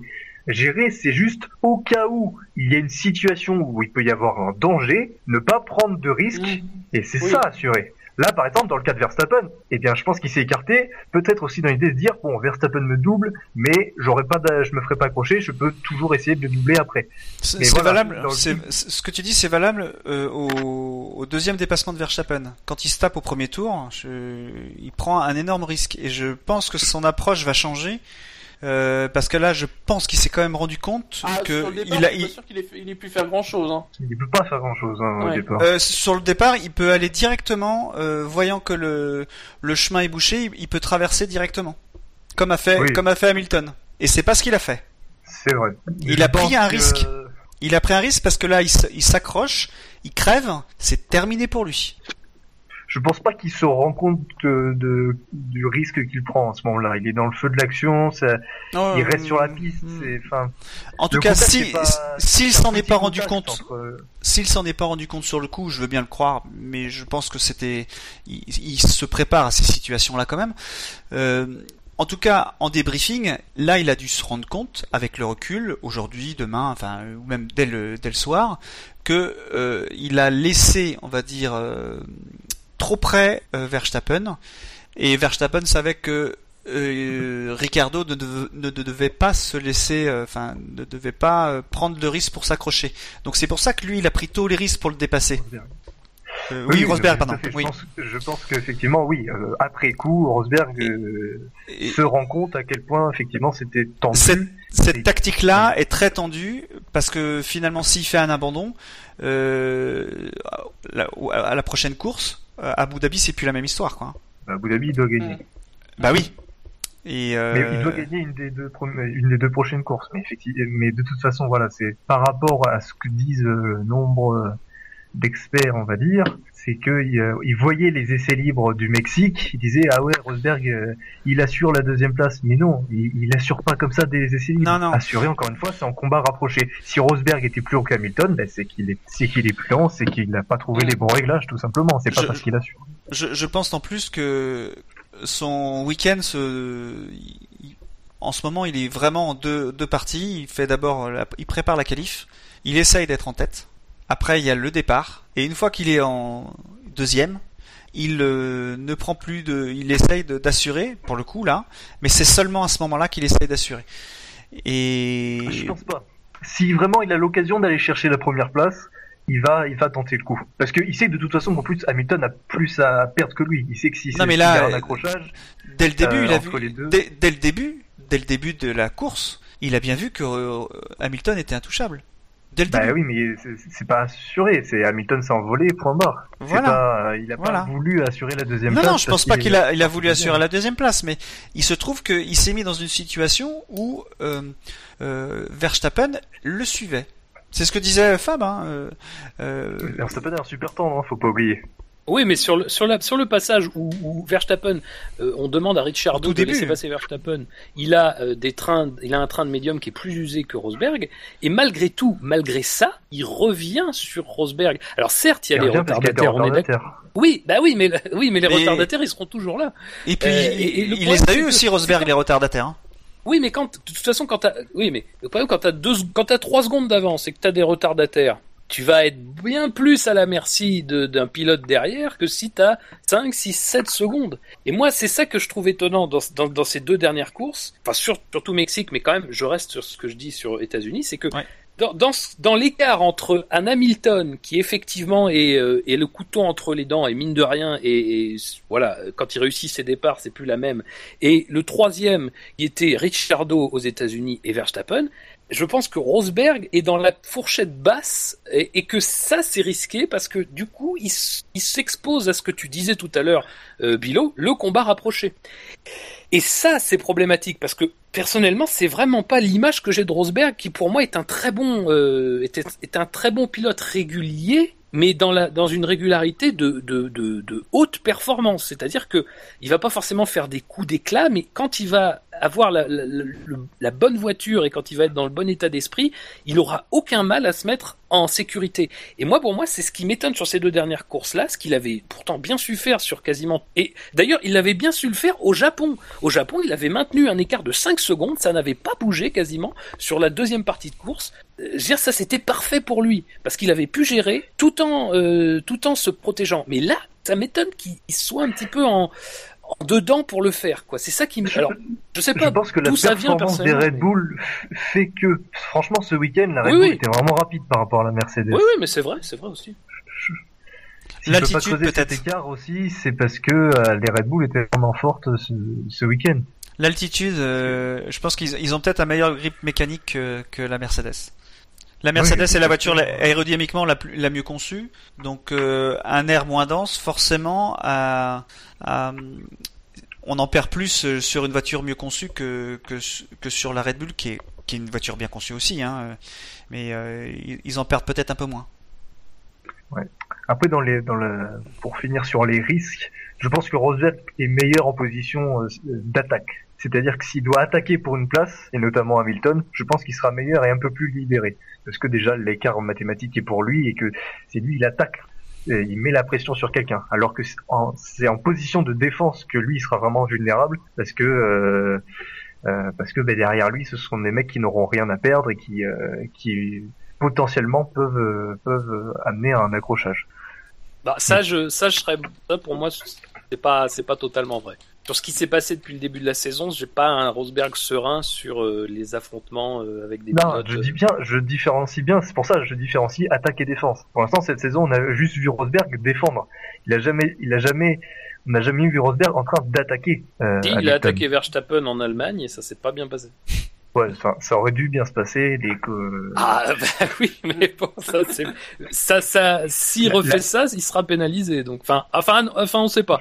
On sait pas, on verra. franchement, la manœuvre de Rosberg en Allemagne, on sait pas, c'est pas euh, le fruit d'un pilote euh, qui, qui tremble. C'est la manœuvre, elle, elle est bien. C'est euh, Verstappen donne un coup de volant. Enfin, c'est pas la manœuvre d'un d'un Rosberg qui tremble comme en, en Autriche, par exemple. Où là, Je sur- sais pas. en position de défense, Moi, je, suis voilà. pas, aussi- je suis pas aussi catégorique que ça. Non, mais moi, c'est mon ressenti. Mais Mmh. euh, Oui, oui, non mais de toute façon, la- la- euh, il vaut toujours mieux être en position d'attaque. Quand tu attaques, tu, tu, tu, tu cogites moins. Quand tu défends, là, tu cogites. Non, mais après, de toute façon, de, de toute façon, je veux dire, Rosberg, il a beau nous dire qu'il qu'il prend pas, qu'il prend les courses les unes après les autres, et même si, de toute façon, t'es sûr, parce que de toute façon, la configuration d'une saison de Formule 1, tu peux pas te permettre. Les circuits sont différents. Je veux dire, c'est pas comme un match de football. Le, terrain de football, à quelques exceptions près, machin, ça va être la même, euh, la même taille, le même, euh, voilà. C'est, c'est, c'est de l'herbe, machin. Un circuit, c'est des caractéristiques qui évoluent au fil de, au, fil des, des, des, des circuits. Tu es obligé d'aborder ça comme ça. Mais, mais Rosberg, son discours, pour moi, c'est un discours de façade. C'est- évident qu'il est quand même obligé de prendre en compte la situation globale parce que de toute façon, il est bien obligé, soit à un moment donné de se montrer, euh, comment dire, en résistance ou de se montrer en attaque. Dire quand il sera, si par exemple, je, je, je lui souhaite pas du tout, mais si par exemple il est accroché au début de la prochaine course et qu'il il se retrouve 17ème, machin, il va pas dire oui, je fais une remontée tranquille. Non, il sera obligé d'être le couteau entre les dents et ce sera les événements qui façonneront sa course. Et voilà, euh, dire, euh, il est obligé de prendre en compte sa propre situation et et, et même si, de toute façon, même si, moi très sincèrement, si ce gars-là, comme toute personne qui se retrouve à devoir être en position de gagner un titre, eh ben se mettait à, à gérer, mais ostensiblement, eh ben je dirais, mais voilà, super, c'est ça qu'il faut faire pour. Si tu veux, tu veux ton titre, t'as suffisamment d'avance, faut que tu gères. Et si tu peux pas gagner, effectivement, tu dois te mettre en position de gérer. C'est tout ce qu'il doit faire, Rosberg. Et, et voilà, faut pas qu'il. C'est normal qu'il nous dise quelque chose que, que et que ce qu'il nous dit reflète ce qu'il a envie de montrer de lui. Mais doit lui faire, c'est forcément s'adapter à ce qui se passe et c'est forcément, à un moment donné, si c'est obligatoire, gérer. Et moi, Bien ce que sûr. je trouve bizarre, c'est qu'il, sur ces deux dernières courses, j'ai pas ce sentiment qu'il soit en gestion positive. Il était en gestion, pour moi, négative, c'est-à-dire une gestion qui est pas tout à fait contrôlée et qui l'expose. C'est tout. C'est... En plus sur ce Grand Prix-là que que- qu'à Austin. Oui, Austin, c'est le rythme est bon. Hein. euh, On voit pas un Hamilton souverain. Ça, c'est au départ qu'effectivement il est trop. Au départ, Là, il est- il est trop à l'extérieur. euh, Il se met d'entrée dans une position où il est dépassé par euh, par quelqu'un d'autre. Ouais, mais euh, dans son rythme, il, il rattrape Mais tranquillement rythme, sa, ra- il rattrape tranquillement sa course. Mais alors que là, il était vraiment, vraiment en défense là. hein. Là, euh, comme tu dis, Fab, c'est le rythme, c'est le rythme pur. comme tu dis, Fab, là, euh, il a pas su euh, se, se mettre à l'abri. Et c'est un, c'est un problème. Et pour le coup, il, il remonte, on va dire, euh, Hamilton dans son, enfin, d'un côté psychologique. Il y a peut-être un autre mot que celui-là, mais euh, Hamilton, pour le coup, lui, se sent fort. Parce que il sait De toute façon, que Hamilton, oui, est complètement libéré. hein. Lui, son Là, plan de jeu, euh, tout le monde le connaît. Lui, il Oui. le connaît, c'est le même. De toute façon, il y a qu'un seul plan de jeu, Hamilton. Donc, on- il peut pas faire autrement. Et en plus, euh, en plus, euh, il s'est tellement planté. Moi, je savais pas que que il a il, avait pris les réglages de Lewis, mais euh, Lewis le sait qu'il a pris ses réglages. Donc, euh, en plus, euh, il était vraiment à la rue et il a dû prendre les, régla- les réglages de Lewis pour pouvoir arriver à sortir à sortir un temps en Q1. Donc, euh, c'est encore plus euh, flatteur pour Lewis. hein. Donc lui, il est, Oui, il est ça fort là. hein. Ça, de tout le long de la saison. ouais. C'était arrivé à Barcelone dans l'autre sens. euh, Oui, oui, c'est, mais j'en doute pas, j'en doute pas, mais à ce moment de la saison, euh, c'est, euh, c'est reconnaître que son travail n'est pas bon. Ah, sur, rien. sur le week-end, oui. Sur le week-end, oui. euh, un Sur le week-end. Pas le, pro- le prochain. Non, non, non, non, mais euh, moi je pense qu'il va changer d'approche euh, le week-end prochain. Il va pas pouvoir euh, rester en mode sécurité comme il le fait aujourd'hui parce qu'il est, il est trop, il se met trop en danger. Bah oui, mais lui, il demande que ça, d'essayer d'aller de- chercher la pôle et de, Mais évidemment, de mais évidemment, mais il se met, en- il se met euh, cette approche là aujourd'hui un peu trop sécuritaire. Il, il va falloir qu'il change sa- son attitude parce que vous le voyez vous, euh, parce que tout le monde dit s'il gagne la course le week-end prochain, il est champion du monde. Vous le voyez vous gagner la course le week-end prochain? Enfin pas le week-end prochain, la course prochaine? Vous le voyez vraiment? Cette saison, elle est difficile. Franchement, il y a Ouais. une chance sur deux. Il y a une chance sur Non deux. non non non. Aujourd'hui moi je Déjà, vois pas. je pourrais te dire que je pourrais te dire que vu le déroulé de la saison, si ça suit la même logique, il est quasiment improbable qu'on ait encore un doublé euh, Mercedes. Oui, c'est vrai. Parce que moi je serais pas étonné qu'il y ait un moteur qui casse. Hein. Parce que lui il a pas, Oui, il a, voilà. il a ses, il a ses- euh, lui il a ses cinq, besoin de moteur. il a on en ses- c'est que le cinquième. Hein. Les deux précédentes années, il y en avait déjà euh, 10. Au moins. Dis- dis quoi? Doublé. Doublé? Oui oui ah oui. Il y a pas forcément, en plus, il y a même pas forcément besoin de moteur qui casse hein, pour qu'il n'y ait pas de doublé. hein. Mhm. Ça, euh, même non mais ce que je veux dire c'est que ouais. c'est que Lewis lui il a des moteurs on va dire en meilleur état que que Nico qui lui a, a utilisé ses cinq moteurs réguliers enfin il, il- il- j'imagine il est à son cinquième là et euh, qui va devoir faire euh, le Il a prochain monté aux États-Unis, je crois. Ouais mais euh, il va mettre le prochain au euh, enfin pas le prochain mais euh, euh, au prochain Grand Prix, il aura encore un moteur, c'est aussi en altitude Interlagos, hein. donc il y a peut-être des contraintes mécaniques qui sont plus importantes pour les turbos, parce que je sais que les turbos tournent plus vite euh, en altitude. Euh, donc est-ce que euh, est-ce qu'il y aura pas un souci mécanique pour lui verra. Non non mais Oui, mais ça, ça après, ce qui, ce qui- là, quand il dit ça, il a raison. Euh, Il faut pas qu'il se soucie de ça, d'une certaine manière. Si ça arrive, euh, c'est la vie. il n'aura pas pu faire grand-chose de toute Non, façon. non, non. Donc, euh, ça, ça c'est typiquement le truc. Même si, effectivement, dans, dans, dans l'ère actuelle de la Formule 1, la gestion du moteur fait partie de ce que les pilotes doivent faire quand ils ont l'opportunité de le faire, et qui doivent se mettre d'ailleurs à l'abri pour pouvoir le faire. Faut pas non plus que ça, ça soit quelque chose qui soit obsédant, parce que pour le coup, euh, et c'est peut-être peut là où Hamilton, et c'est peut-être là où Hamilton, d'une certaine manière, aura plus perdu le titre que sur la simple casse moteur. C'est peut-être dans la gestion de l'après. Il a peut-être été un petit peu à ce moment-là touché quand il est arrivé au Japon, et ça n'a pas été son meilleur week-end, ça n'a pas été son meilleure course. Même si sa course n'est pas mauvaise dans l'absolu, mais malheureusement elle est entièrement dès le départ. Et d'une certaine manière, c'est plutôt la réaction à ça, et peut-être même du coup le fait de l'envisager qui te posera problème, plutôt que le fait de l'avoir. Malheureusement, si tu l'as. En plus, euh, faut pas. Ouais, on a vu en Malaisie, je pense qu'Hamilton gérait son moteur en Malaisie, et pourtant il a, Il a pété. ouais. il a cassé. Donc, Oui, euh, oui, c'est ça. Oui. Faut, ça. pas. On lui a juste demandé d'attaquer pour vais- créer l'écart. Non, mais ce que, je, ce que je veux dire pour préciser, c'est que le- les moteurs aujourd'hui de Rosberg sont plus vieux. Ah oui, ils sont que- plus vulnérables. Non, mais je parle pas en termes de vulnérabilité, mais en termes de puissance. Rien, rien que de puissance. euh, il y a plus de kilométrage, donc forcément il a un peu moins de performance comme le moteur de Lewis qui est lui euh, qui a peut-être 1000 km de moins et donc il a peut-être euh, 15 chevaux peut-être pas 15 mais on va dire 7 chevaux de 7 chevaux de plus que que, que Nico. Et en qualification, ces 7 chevaux-là, bah, Nico, il, il aurait bien aimé les avoir pour pouvoir euh, rivaliser avec avec Lewis. Sauf que bah, si c'est le cas, il les a pas quoi. Donc euh, bah, les, les qualifications sont plus compliquées. Donc il faut euh, faut gérer, il faut arriver à, à se battre avec d'autres euh, d'autres moyens. Donc c'est pas c'est pas euh, c'est pas facile, je pense, pour lui euh, de gérer sa saison avec ses moteurs réguliers, alors que bah, effectivement Lewis a joué euh, au moteur cassé. Euh, euh, c'était où? C'était à Spa, je crois. Voilà. Je, voilà, je conclurai en disant que pour Rosberg, de toute façon, c'est une situation bah, presque inédite pour lui. C'est-à-dire, c'est lui qui est en tête du championnat Ah bah à oui. trois courses de la fin. Et son problème, c'est que lui n'a jamais été titré. Et quelque part, euh, quand tu n'as jamais été titré, bah, t'as, toujours t'as cette pression de te dire ah je l'ai pas, euh, qu'est-ce Ouais, mais attends, il, ça, il a jamais été titré, mais il s'est battu trois fois pour le titre. Ah mais ça change tout de entre être titré et ne pas être titré. Hamilton, il a déjà été titré. Mine de rien, il il y a d'autres- même s'ils avaient été ex aequo, en termes de points, il y a la pression, elle, elle aurait de toute façon été plus du côté de Rosberg parce que lui, il court après un premier titre. Le premier Oui, titre, mais, c'est euh, le grain, c'est ce qui fait, c'est ce qui te fait passer dans le dans le La catégorie d'au-dessus. dans la oui dans la catégorie au-dessus, dans la pensée euh, publique, dans la pensée des gens, ça te fait passer dans la catégorie au-dessus. Mais Prost Et, euh, dit aussi ça, que le- c'est très difficile de garder la motivation pour euh, Oui. après trois titres. Donc euh, voilà, et on a Ça bien. peut- ça, non, mais c'est vrai, ça peut c'est vrai. Alors ça c'est vrai. Ça, peut autant être un début de série, comme ça peut être le seul titre qu'il aura dans toute sa carrière. hein. Bah, c'est un Oui, voilà. Il y a une pression. Hamilton, bon, j'y crois pas à la démotivation, mais de toute façon, il n'a pas de, il a déjà trois titres. Donc, pour Oui, lui, après, c'est du bonus. Il, il a égalé, de plus, il a égalé Senna, enfin, c'est du bonus.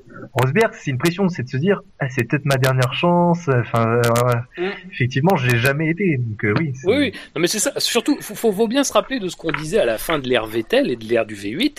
C'est que je crois qu'on était tous ici à se dire, ah ben on va reprendre pour encore de la domination Red Bull. Il s'est avéré que ça n'a pas du tout, du tout été le cas. Et on a repris une domination, mais c'était pas Red Bull. D'ailleurs, je, je, je pense que si vous reprenez l'enregistrement de- d'Abu Dhabi 2013, je pense qu'on est très peu à croire que Renault va se planter. On est très peu à croire que Vettel ne sera pas, enfin, en tout cas, ne se battra pas pour le titre. Et voyez où on en est euh, trois ans plus tard, quoi. Et donc, effectivement, l'année prochaine, il y a un changement majeur, un changement qui, même si Mercedes est très fort, peut avantager Red Bull et peut avantager fait. quiconque fait un bon travail si en plus le moteur euh, progresse suffisamment. Donc euh, voilà, t'es pas à l'abri, effectivement, que ce soit ta dernière chance, et il y a forcément tout ça qui joue, c'est sûr. Messieurs, on ferme cette page Rosberg. Enfin, j'ajouterais quand même juste un dernier truc, Mm. excuse-moi Shinji, c'est que Rosberg, pour moi cette année, euh, même si effectivement il y a eu des circonstances, mais les circonstances, ça fait de toute façon toujours partie de la course, c'est que Rosberg, après ce qui s'est passé en 2015, il a été très fort mentalement. Et pour moi, même s'il n'est pas forcément champion cette année, et je pense qu'il le sera encore une fois, mais je pense que Rosberg, par sa constance dans le fait d'avoir été à la lutte pendant ces trois années avec Hamilton, même si en 2015 ça s'est terminé vite, mais ça s'est terminé vite aussi parce que Rosberg a eu des problèmes, faut pas l'oublier.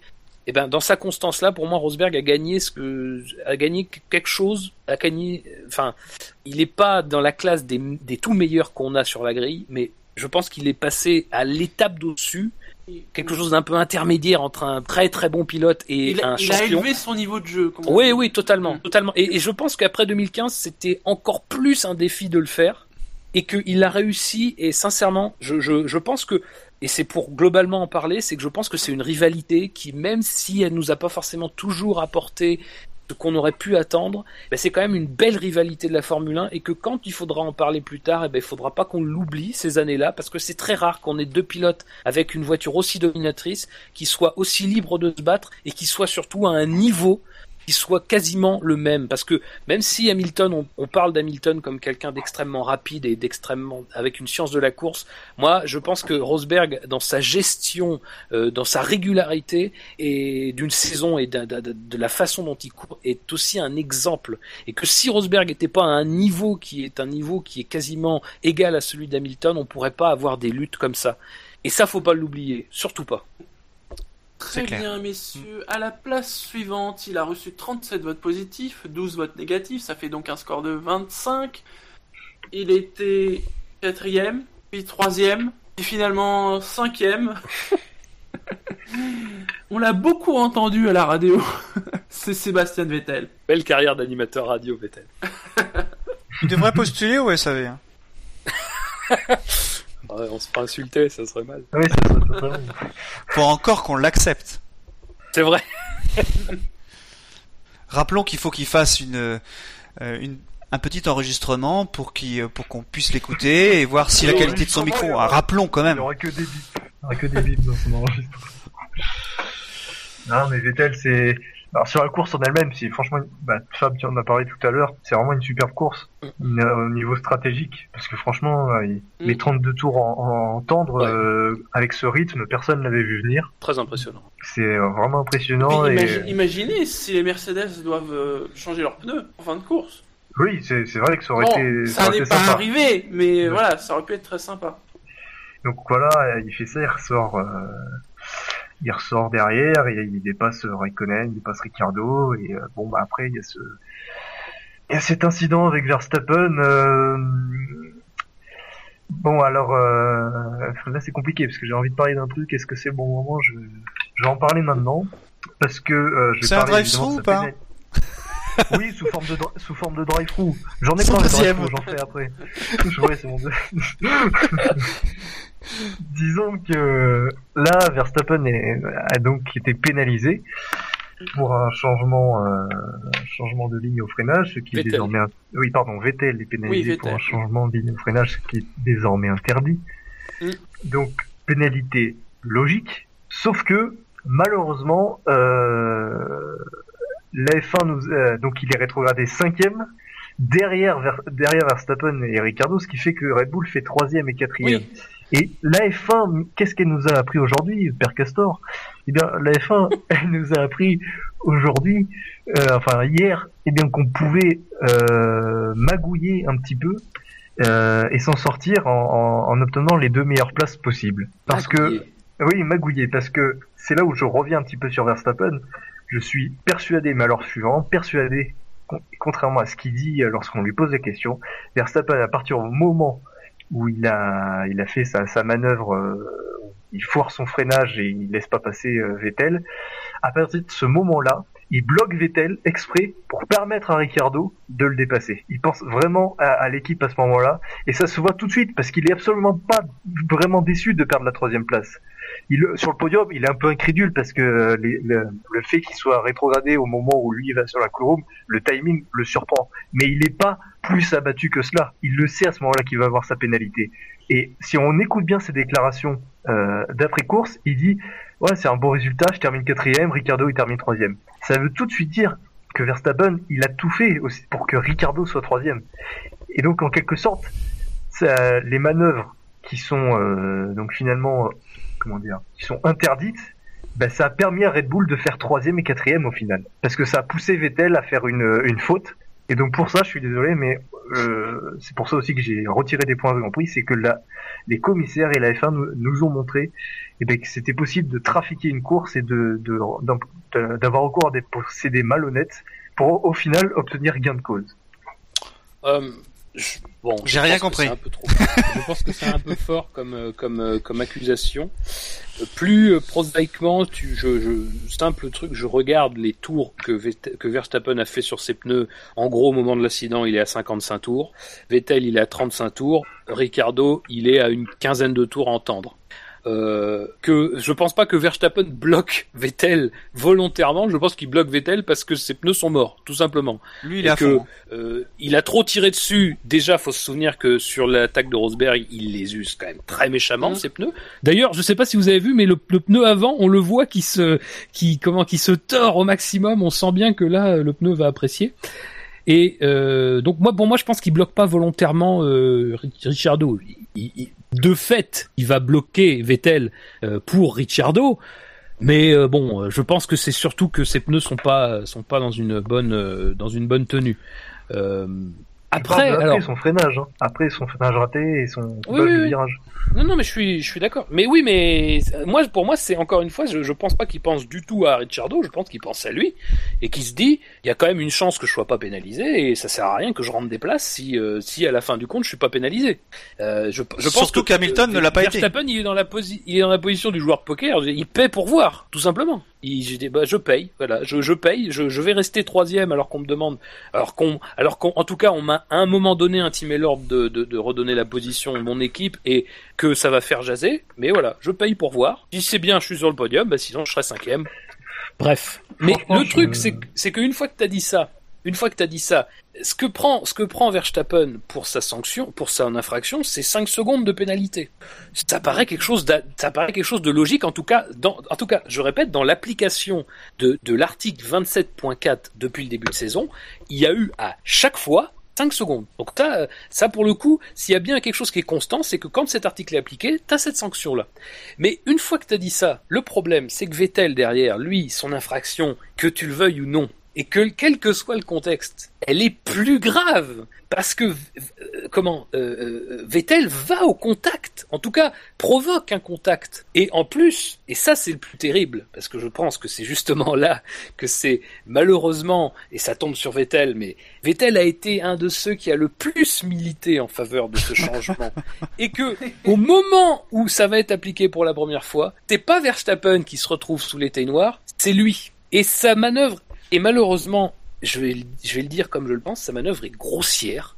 Et sa manœuvre est pour moi teintée de tout ce qui, de tout ce qu'on a entendu à la radio. C'est-à-dire que c'est quelqu'un qui, à ce moment-là, est dans une colère noire, colère que, de son point de vue, encore une fois, elle est plus ou moins compréhensible, mais en tout cas, moi, je fais le pari qu'elle est compréhensible et que c'est normal qu'il soit en colère.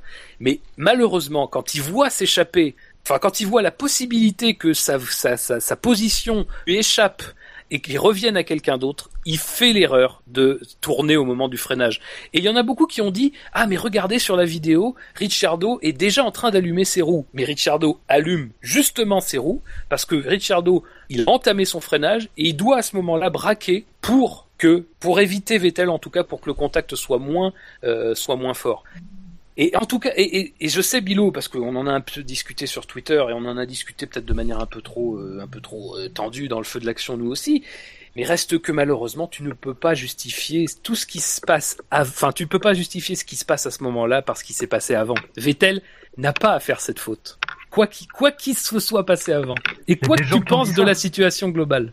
Il y a des gens qui ont osé dire ça. Qui ont justi... Il y a des gens qui ont osé justifier la faute de Vettel parce qu'il s'est Non, passé non. avant. Oui, c'est- Il y a des gens qui ont, qui ont cet avis. Non, mais ce que je veux dire, c'est que il y a Vettel est floué par une faute d'un pilote, ce qui fait qu'il est dans cette situation. Alors après, la sanction, il la mérite. Mais à un moment donné, c'est inacceptable qu'il se retrouve derrière celui qui a fait, celui qui n'a pas respecté le, le règlement en premier. Mm. C'est parce que du coup, on se retrouve avec une euh, avec un fait. Red Bull est fait troisième et quatrième.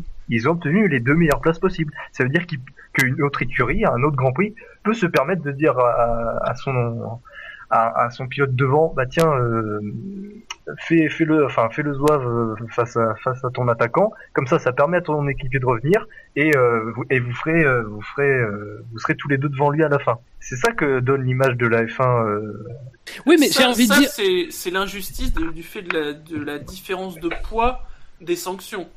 Oui, mais ben, même, même, très sincèrement, je, je, je- vais te dire très clairement, même quand bien même il aurait bloqué, quand bien même il aurait bloqué Vettel volontairement, dans la mesure où à ce moment précis il n'est pas reconnu coupable d'une faute, il est donc toujours dans la course. Moi, pour moi, quand bien même il l'aurait bloqué, s'il le fait pas de manière dangereuse, je dis bien s'il le fait pas de manière dangereuse, ce qui ne m'a pas semblé être le cas dans ce cas précis, eh ben, quand bien même, il a le droit de le faire.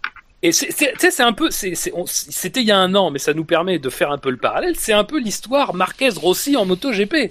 C'est que, à un moment donné, Rossi est dans la lutte pour le titre, Marquez n'y est plus. Marquez décide ostensiblement de gêner Rossi dans sa, dans sa quête du titre. Eh bien, quand bien même, quand bien même il le fait, quand bien même ces manœuvres-là réussissent, quand bien même, tant que ce ne sont pas des manœuvres qui sont répréhensibles, tu ne peux pas derrière, de toute façon, quoi que tu diras, tu auras forcément tort. C'est, c'est- c'est- je, je comprends après ton point de vue, mais, là c'est pareil de aussi. Verstappen, on- elle est répréhensible à partir du moment où il coupe pour garder sa position. Non, elle est répréhensible à partir du moment où il y a sanction. Quand Ah il n'y a non. pas sanction, tu peux pas dire c'est répréhensible. Bah, bien sûr que si.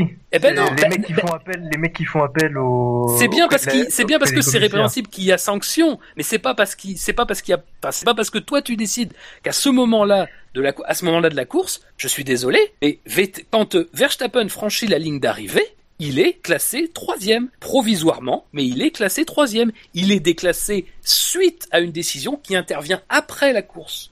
T'es- je- je- en tout cas, en- encore une fois, je comprends, je comprends ce que tu dis. Après, je suis pas d'accord parce que, encore une fois, euh, couper un virage, faut quand même pas déconner. C'est pas, euh, c'est pas quand même euh, pire que, que que aller au contact ou forcer un pilote à éviter un contact. C'est- pour moi, c'est.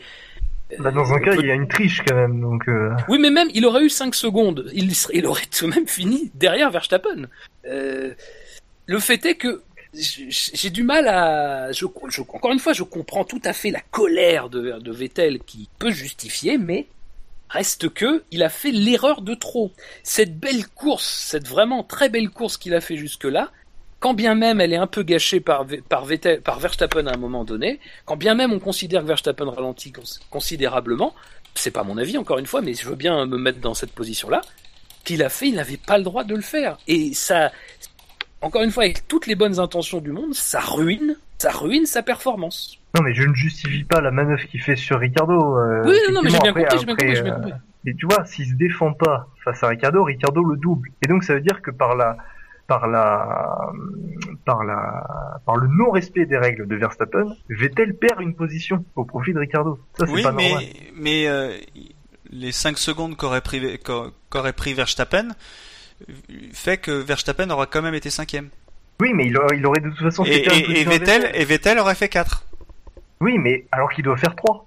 Bah- Si dès le départ, il y a respect du règlement, Vettel se retrouve troisième devant Tu- Verstappen et il a moins besoin de se défendre face à Entre le moment, entre le moment où, où, où Verstappen fait, euh, fait euh, le cut euh, et le moment où on arrive à la fin de la course, il se passe quoi? 5 tours?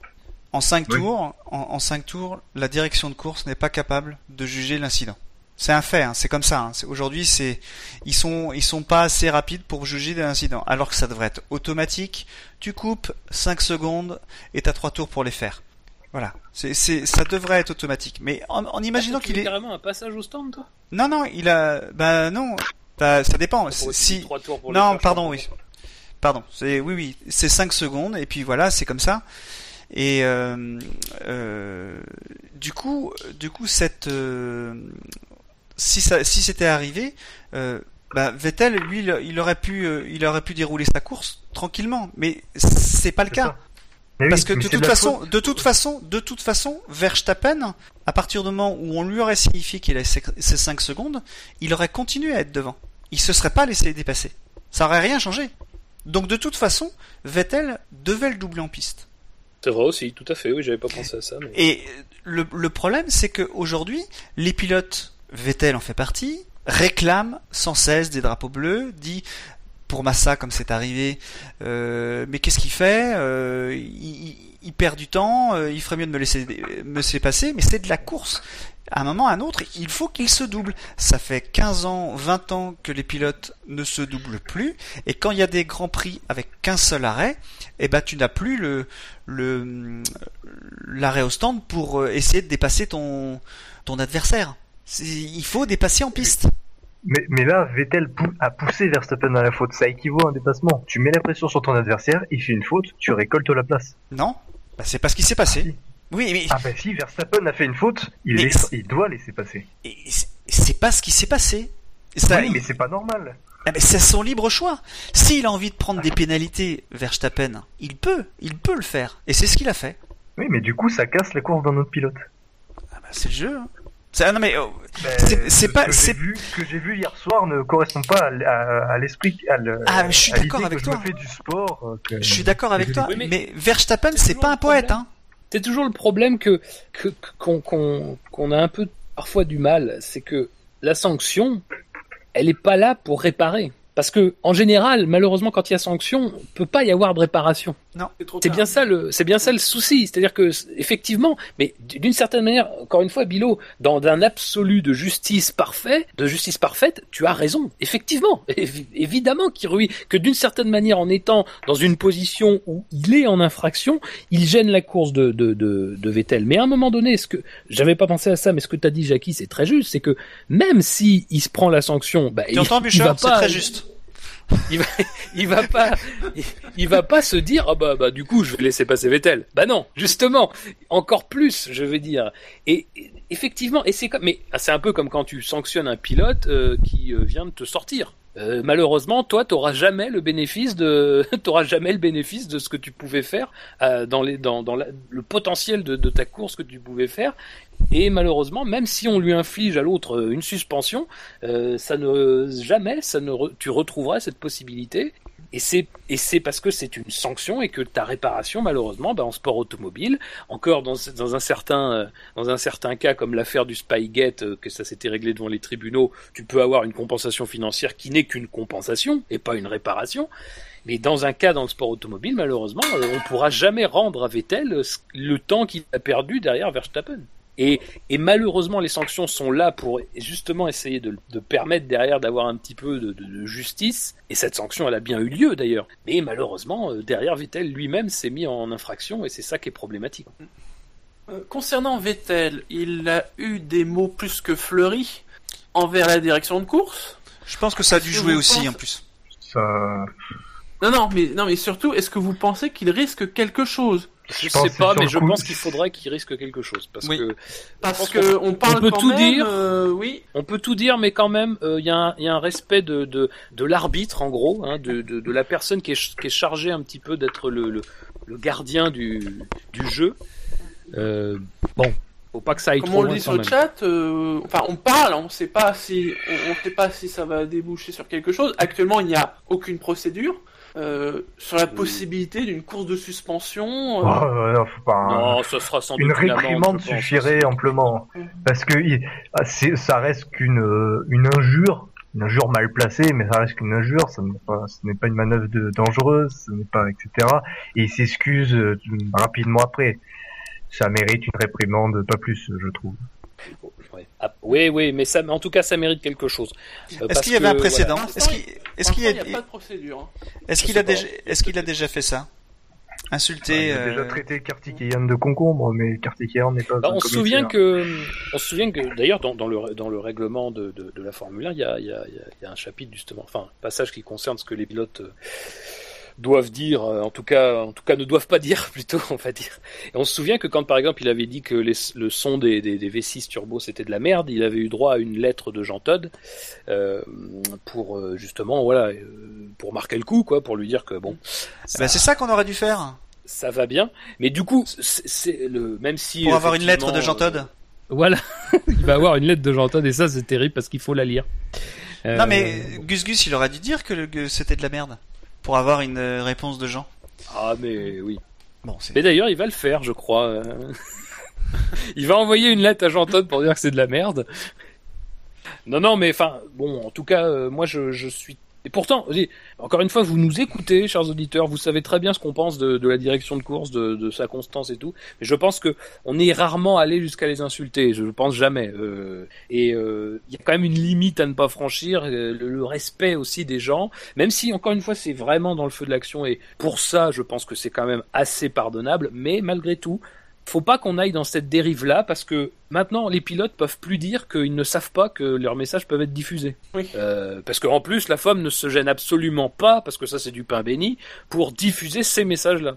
Euh, D'ailleurs elle aurait tort de s'en priver. Hein, c'est pas. Ouais, je pense qu'ils le savent. Ils le savent parce que régulièrement, euh, il invective Charlie pour lui dire euh, là il faut que tu me, faut que tu mettes les drapeaux bleus. Je me souviens, c'était au Grand Non, mais Prix rappelons précédent. que tous les messages sont passés en décalé. Oui, Donc mais quand ça on les écoute, ils sont passés par une régie. Mhm. Mais il, Oui. il, il, il parle à Charlie donc, pendant les, pendant la course. hein. Voilà, quand on a des extraits audio, ils ont été choisis. Oui, je suis d'accord, mais Mhm.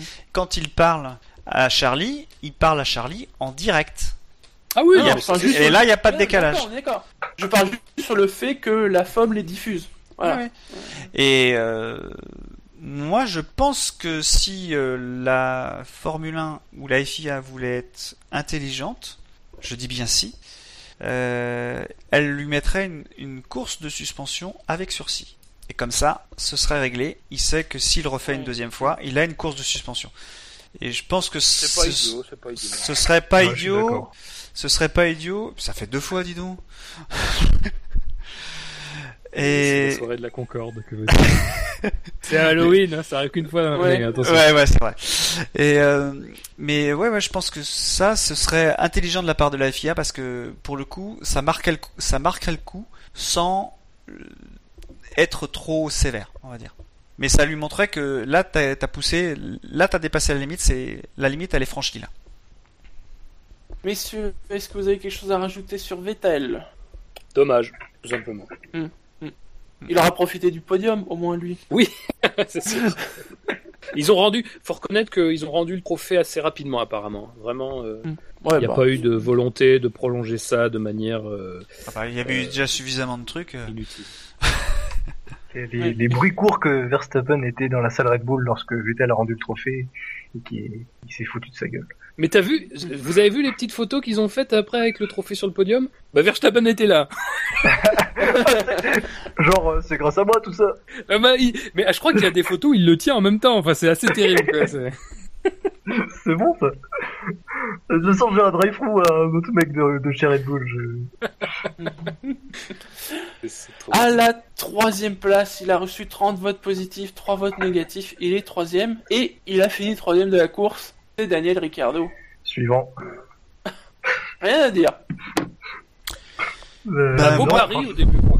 On l'a même pas vu quoi. Ouais, beau pari au départ, mais euh, qui s'est avéré. euh, Enfin, la voiture était pas. J'ai mis au- sur le chat la photo de, de Richardo justement. la, voiture, elle était pas du tout au, enfin, au, niveau, quoi.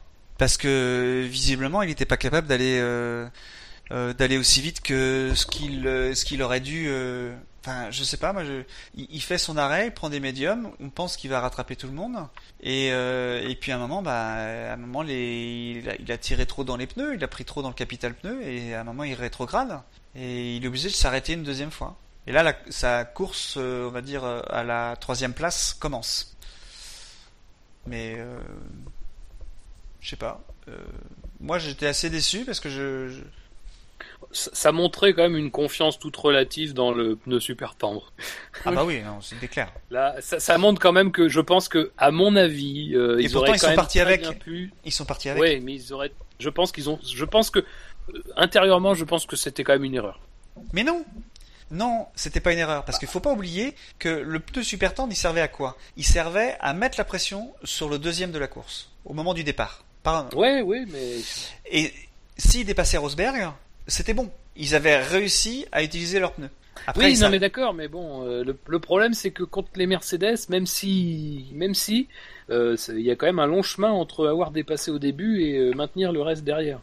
Ouais, mais pour moi, Je, je comprends le pari, mais je pense que Red Bull est à un tel niveau en ce moment que je pense qu'ils ont même pas besoin de faire des, des, des, des tentatives comme ça pour euh, être forcément compétitifs. On l'a bien vu avec, euh, on l'a bien vu avec Verstappen. Je pense que cette stratégie le dessert parce que dans l'absolu, dans le premier relais, alors certes, il est, il est pas très loin de Rosberg, mais il est pas non plus collé à Rosberg. Est-ce que euh, avoir les tendres à ce moment-là, ça lui aurait pas permis tout simplement d'avoir des médiums qui tiennent un peu plus le coup et euh, justement être peut-être en meilleure position pour le reste de la course? euh, dans l'absolu, qu'est-ce que ça a changé hein? Rien. Enfin, rien. Moi, pour moi, ça a rien changé. Et je pense que le fait que Ricciardo s'en soit débarrassé aussi vite me fait dire qu'il y avait quand même pas, voilà, une- grande confiance dans le fait d'avoir pris ces Ah gommes-là. et c'était, pour moi, c'était juste pour le départ. Bah oui, ce qui, ce qui prouve, ce qui prouve que comme le départ, ils ont pas réussi à gagner, la- ils ont pas réussi à gagner euh, une place. Et ben du coup, il fallait changer et passer en, en, en pneu blanc. Non, non, moi c'était un pari, comme tu dis, c'était un pari. Le pari n'a pas marché. au- au- on passe au plan B direct. je trouve ça bien dommage. Euh, ouais, mais enfin, je pense que s'il n'y avait pas eu safety car, il serait pas rentré au stand ou... Ah non, il serait pas rentré au stand. Mais là, c'était Oui. l'occasion. Parce qu'il y avait un peloton à tailler quand même. Ça perd du temps. Ouais. Je... Pour Ricardo, je, je rejoins Anon 7000 qui dit que enfin, du coup, pour dire que effectivement, peut-être que les commissaires ont, ont fait d'abord Verstappen, puis Vettel, mais pas Ricardo. Sinon, ça aurait pas été bon pour les gens d'inviter Ricardo et sa chaussure sur le podium. Très bien, messieurs, passons au deuxième du classement. C'est Nico Hülkenberg avec 32 points. Très bonne course. De toute façon, très bon week-end de, de bout en bout. euh, sup- superbe qualif, évidemment, on n'a pas parlé, mais euh, très bon départ aussi. Il prend pas de risque, il, il reste bien. C'est dommage, je le voyais bien terminer devant Raikkonen. Après le rythme en course, on a vu que la Force India était quand même moins rapide, mais euh, impeccable. Ouais, on Ouais, sent il n'y a pas grand chose à dire. Quoi. Non, non, il n'y a pas grand chose à dire. Il fait une course solide. Euh, je, je- je dirais même euh, la première de l'année, presque. Il y en a peut-être d'autres, mais euh, de mon souvenir, je l'ai pas vu euh, aussi euh, fringant depuis un moment quand même. hein. Ouais, je suis assez d'accord. Bah, ça faisait 5 courses de suite que Perez euh, faisait mieux que lui. hein. Ce qui, ce qui fait en qualif euh, le samedi est déjà vraiment, Ah vraiment non, excellent. c'est surtout en qualif que c'est Ferrari. énorme là. Ouais. C'est les Ferrari quoi. Mm. C'est un truc de ouf. Et là, ouais. Mais c'est peut-être les Ferrari qui euh, se loupent plutôt. Pour, euh, Mais il n'empêche qu'il a, il fait une super qualif euh, et euh, il est pas. il, est, enfin, il est joue qu'à 3 dixièmes des Red Bull, hein. donc Et puis je on que. Et puis on est au Mexique quand même. Et oui, Par contre, au lui. départ, vous avez vu, vous avez vu le départ qu'est fait la, la Force India. C'est incroyable. Il peut quasiment attaquer Verstappen et Rosberg. Ah bah, Ah ouais. Mercedes, hein. Ah ouais, Rosberg enfin, aussi Rosberg aussi et de Mercedes. euh, les Mercedes ont des Mercedes, Ah figure-toi. oui, ouais. Putain, mais on me dit rien moi. Non mais je vous invite à, regarder, euh, à revoir le début de course quand il le montre notamment sur le plan d'hélicoptère, c'est assez net quoi. Et sans, mentir quoi, il, y va à une vitesse. Bon, il profite de l'aspiration parce qu'il y a beaucoup de voitures devant lui quand même. Mais bon, euh, en fin de ligne droite, il y a plus tellement de monde et euh, et ça va vite. Mais il prend un bon départ hein, parce qu'il est euh, largement à la hauteur de Ricciardo. euh, Enfin, il dépasse même Ricciardo sur l'impulsion. Euh, et après, il se met dans le sillage de, de Verstappen. Je commente en fait. Il se met dans le sillage il, de il est Verstappen. du bon côté. Hein. Il est devant Verstappen euh, à juste avant le freinage, mais après, bon, Mm. bah évidemment, il se passe ce qui se passe. Donc lui, du coup, a, effectivement, a bien vu Hamilton couper, finalement. Ça explique ses déclarations derrière. Mais, euh, Ah oui. mais par oui, contre, ça a que- failli quand même mal se finir sa course hein, à, à Hülkenberg. hein. Ah oui, j'ai oublié ça, oui, effectivement. il manque de, de s'accrocher avec euh, Raikkonen. Oui, je... pour des raisons euh, fantaisiesques, j'aurais pas apprécié.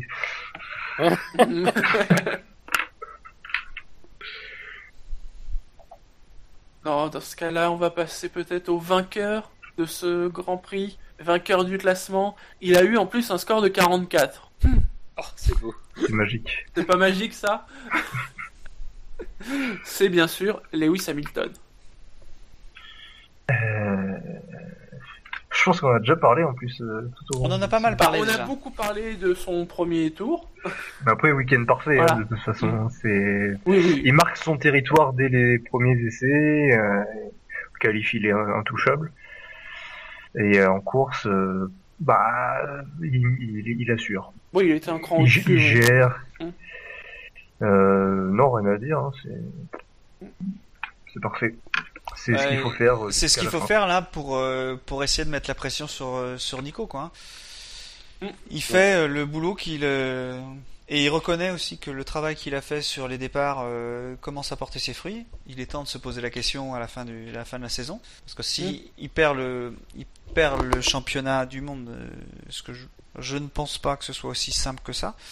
Euh, mais euh, s'il le perd, il pourra se poser la question de pourquoi il s'est il, s- il s'est inquiété de, de ses départs seulement à la fin de la saison. Quoi. Tu fais bien de dire, je pense pas que ce soit aussi simple que ça. Je, je pense pas que ce soit si simple que ça parce que si toi tu penses que euh, Ro- Rosberg Non, sera titré, pense- Ah Je- non, tu penses ah tu parles de ça. Moi, Moi, je, je pense que pense c'est plutôt ton ton raisonnement sur le fait qu'il s'inquiète que maintenant des départs. Je pense que c'est une inquiétude qui, qui court depuis l'Australie et que ah je oui pense mais que je euh, pense que sincèrement si si je pense que les pilotes Mercedes globalement, hein, on l'a vu avec Rosberg à un degré moins mais on l'a vu quand même, n'ont pas forcément beaucoup la main euh, totalement la main sur ce qui se passe au départ. hein. Je- Ouais, mais il, il s'est entraîné euh, sur le simulateur alors que plusieurs fois il a été dire que le simulateur euh, ne servait à rien. Hein, Souvenez-vous, hein, euh, pour le Oui, mais il a Bakou. pas dit pas, il dit que ça servait à rien. Ah, mais Bakou, il, est, il en a pas fait. Il, il refuse des séances euh, À aussi. Bakou, euh. il en a fait, mais il a dit que, lui, il a dit que Non, à Bakou, il en a pas fait. Ah bah, je sais pas ce qu'il a dit exactement, Jackie, mais. euh, Parce qu'il voulait Oui, découvrir. qu'il il voulait qu'il déc- en avait fait un petit peu. Je, pense euh, pas bon. qu'Hamilton ne fasse pas de simulateur. Je pense qu'il a un avis du simulateur qui le. Je me souviens d'une déclaration où il disait qu'il voulait découvrir Alors, le ce qu'il Grand fait Prix. pas, c'est les reconnaissances de piste, en revanche. Ça, c'est sûr. Ah, je confonds peut-être avec ça. Bon. Mais euh, de toute façon, c'est pas moi ce que je pense. Non, mais moi, je, je veux juste lutter contre l'idée selon laquelle Hamilton ne branle rien, parce que ça, c'est ah quand non, même un truc. c'est pas ce que je dis. hein. Ah non. Oui, Ah non. non. mais je- on Alors, voit, je, ok, je, je sais ce que je sais ce que Tu- je lis. tu fais bien de préciser, c'est pas ce que je dis. mais euh, Mais je, je- ce Voilà. que je veux dire vraiment, c'est que euh, il, re- il a reconnu aujourd'hui, enfin euh, ces derniers temps, que les départs, il avait travaillé dessus, il avait fait un travail, et je pense que ce travail-là, il aurait peut-être dû le faire avant. euh, pour essayer d'éviter euh, les mauvais départs parce qu'il en a fait quand même une, une sacrée une sacrée paire. Euh, donc s'il perd le championnat à cause de ça, c'est quand même dommage pour lui. Oui, mais enfin, ce que je veux dire, c'est que Hamilton a fait des très bons départs pendant tout l'été quasiment, euh, et que voilà, enfin, c'est- j'ai du mal à, c'est- moi, c'est un peu le truc, c'est j'ai du mal à croire que ce sont ces deux heures-là qu'il n'aurait pas faites avant qui ont fait que, euh, Il en se plus trouve- de ces non, mais il heures se trouve que- qu'il a évoqué, il a parlé aussi de modifications. Et alors ça, des modifications, qu'est-ce que ça veut dire? À la procédure, sur le volant, sur la façon dont euh, on règle avant? Ça, voilà, ça, on sait pas euh, exactement ce que ça recouvre. Je pense que ça ressemble plus à des procédures. ouais. donc je sais pas. encore une fois, je, je c'est pas c'est pas toi, Jackie. Je je, je je sais très bien ce que tu que tu penses et je voilà, c'est pas toi. Mais c'est qu'en général, il y a beaucoup de gens qui, je pense, ont tendance à dire ah il a pas travaillé ses départs ou il travaille pas suffisamment. Je pense que c'est quand même un peu plus compliqué que ça. Oui, oui. Euh, et je pense que Mercedes a quand même suffisamment reconnu euh, que leur rembrayage était quand même pas le plus simple à gérer pour qu'on. Alors c'est sûr que vaut mieux bosser beaucoup quand c'est pas pas facile à gérer, mais quand malheureusement il y a une part un peu d'aléatoire. Mais là, euh, là tu pour peux les bosser tant, tant que tu veux. hein. pour les deux départs là qu'ils ont fait là, euh, Lewis et Nico, euh, j'ai pas trouvé qu'ils avaient fait un super départ. hein. Ils sont partis tous les Bon, deux font- au même. pas. Non non mais s'il y en a un qui réussit et l'autre qui réussit pas, là tu t'aperçois qu'il y en a un qui réussit pas. Mais si ils, ils font un départ, pour moi ils font un départ moyen tous les deux, parce que faut pas oublier que euh, Max euh, est au niveau de, de Nico euh, juste avant que Nico soit dans l'aspiration de Lewis. hein. Donc il a quand même est reparti seul. hein? Oui, il était sur la partie salle. salle. Ouais, j'ai pas trouvé que la partie salle avait beaucoup amené de d'écart sur le sur le sur le au, au moment de s'élancer, mais après une fois que l'aspiration est en Que c'est route, pas un mythe la partie sale. C'est- Ah Moi je me pose de Tom- plus en plus la Thomas question. Sénégal et Jacques Villeneuve nous l'ont montré la Ah partie ouais, salle. là c'était vraiment visible. Hein. Ça se voyait. ouais, ils nous ont parlé de la pluie aussi. Non mais ils l'ont montré. ils l'ont montré. Tout le vendredi, Ah, tout le puis on samedi. veut- Oui, mais écoute, c'était ce qui était prévu. Écoute, Oui, non hein. mais c'est vrai en plus. Ah, euh, Enfin, peut- euh, c'était pas peut-être. prévu au début, à la fin on s'est demandé, et puis finalement- Peut-être, moi je regarde, au moment où ils disent ça, moi je regarde ça, le- la séance des Célèbres 2, je regarde sur ma station météo pour savoir ce qu'il allait faire comme temps à Mexico, et là je vois grand beau. Ah, les gars, grand beau les gars. Attention, Bon. ils avaient parlé d'averse. Oui, pas non plus de Ouais, pluie pendant euh, Ouais. Attention, on aime bien se raconter des histoires aussi. Hein. Oui, je pense qu'on aime bien Une faire averse croire qui est prévue que à 19h, une averse légère à 19h, ça devient euh, risque d'averse dans l'après-midi. hein. Oui. Hein, donc bon. c'est histoire de, de pimenter, on va dire, et pour dire que ça va être une super course. Euh, Oui, je crois. Je pense, hein, mais donc euh, voilà, le côté sale, euh, on a bien vu néanmoins qu'il y avait vraiment de la terre euh, sur le côté droit, mais il n'empêche que peut-être au moment du départ ça a joué, mais après une fois que l'aspiration est en route, Bah non, de toute façon, ils sont tous sur la même trajectoire. ils sont tous sur la même trajectoire, ils sont à 300 au bout, quoi. hein. Non, c'est au départ, oui. Ouais, c'est sur le, le, le- le- ouais le, les, enfin je veux dire les 50 premiers mètres, quoi. Peut-être même moins. Rien d'autre à rajouter sur Hamilton Belle course, solide. Moi, j'étais surpris qu'il, euh, que les deux Mercedes d'ailleurs euh, ne fassent qu'un arrêt.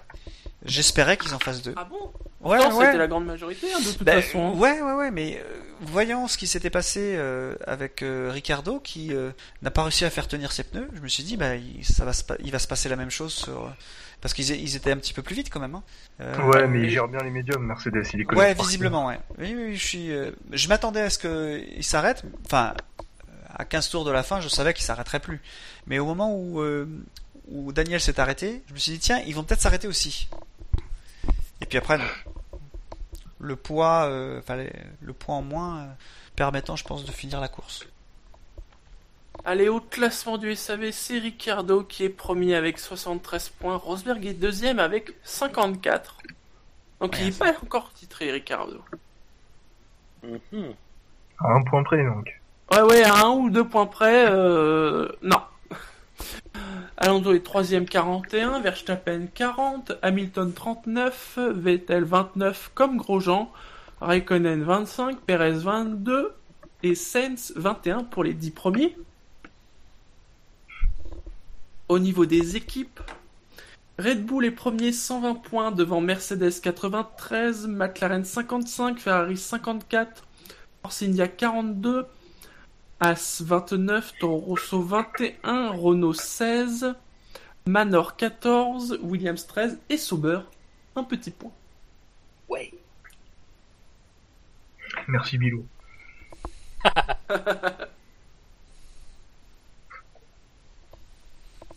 Dans l'autre classement,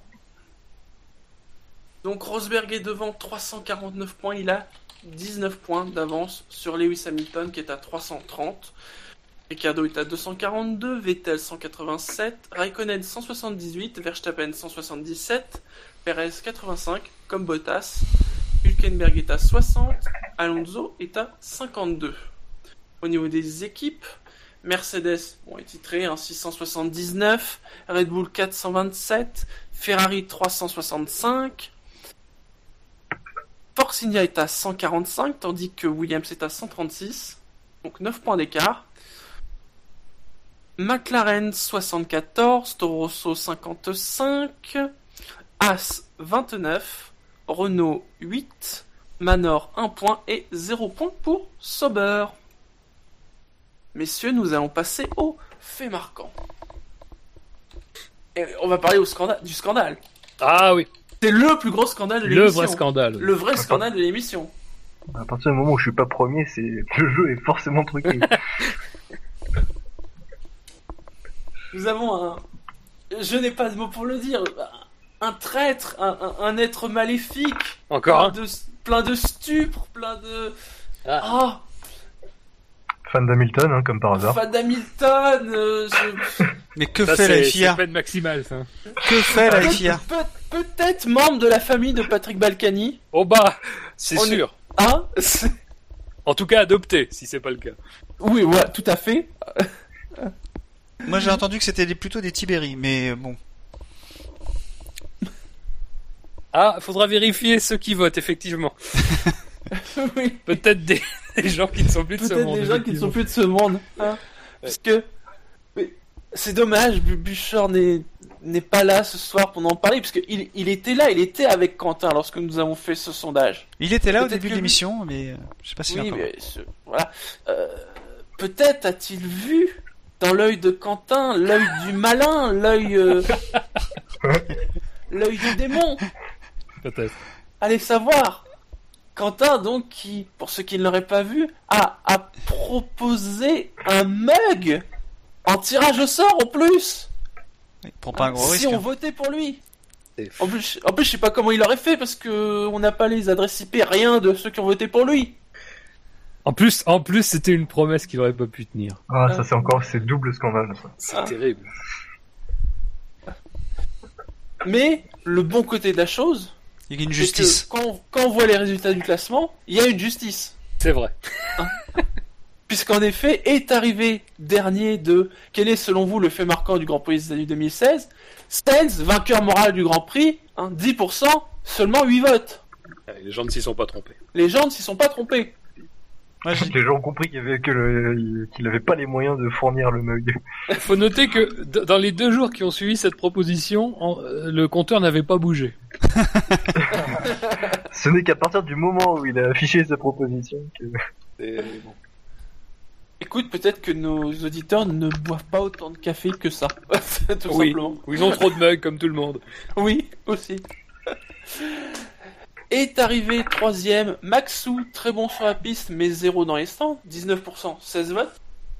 Deuxième, à défaut d'être champion du monde 2016, Hamilton et gouverneur du Texas, 31%, 26 votes. C'est la première partie qui m'a perdu, je pense.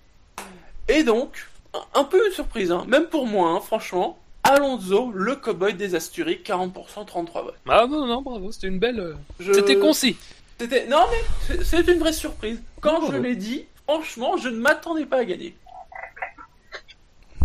Bravo, Shinji, bravo. Bravo. Honnêtement, en plus, magnifique. Oui, c'est- Shinji est l'un des rares membres du SAV à être honnête.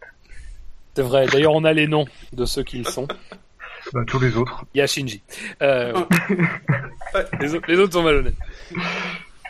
Euh, Qui commence du coup ça contre, donne je quoi suis- au classement Par contre, je suis un vrai pervers, hein, je tiens à le préciser. Je suis honnête mais pervers. Ah bah, bah, Euh, oui, bah, tu fais ce que tu veux. que- qu'est-ce que ça donne au classement, Euh, Shinji, tout ça Au classement, euh, bah, pour l'instant rien ne bouge, hein, parce que c'est toujours Scani qui est devant.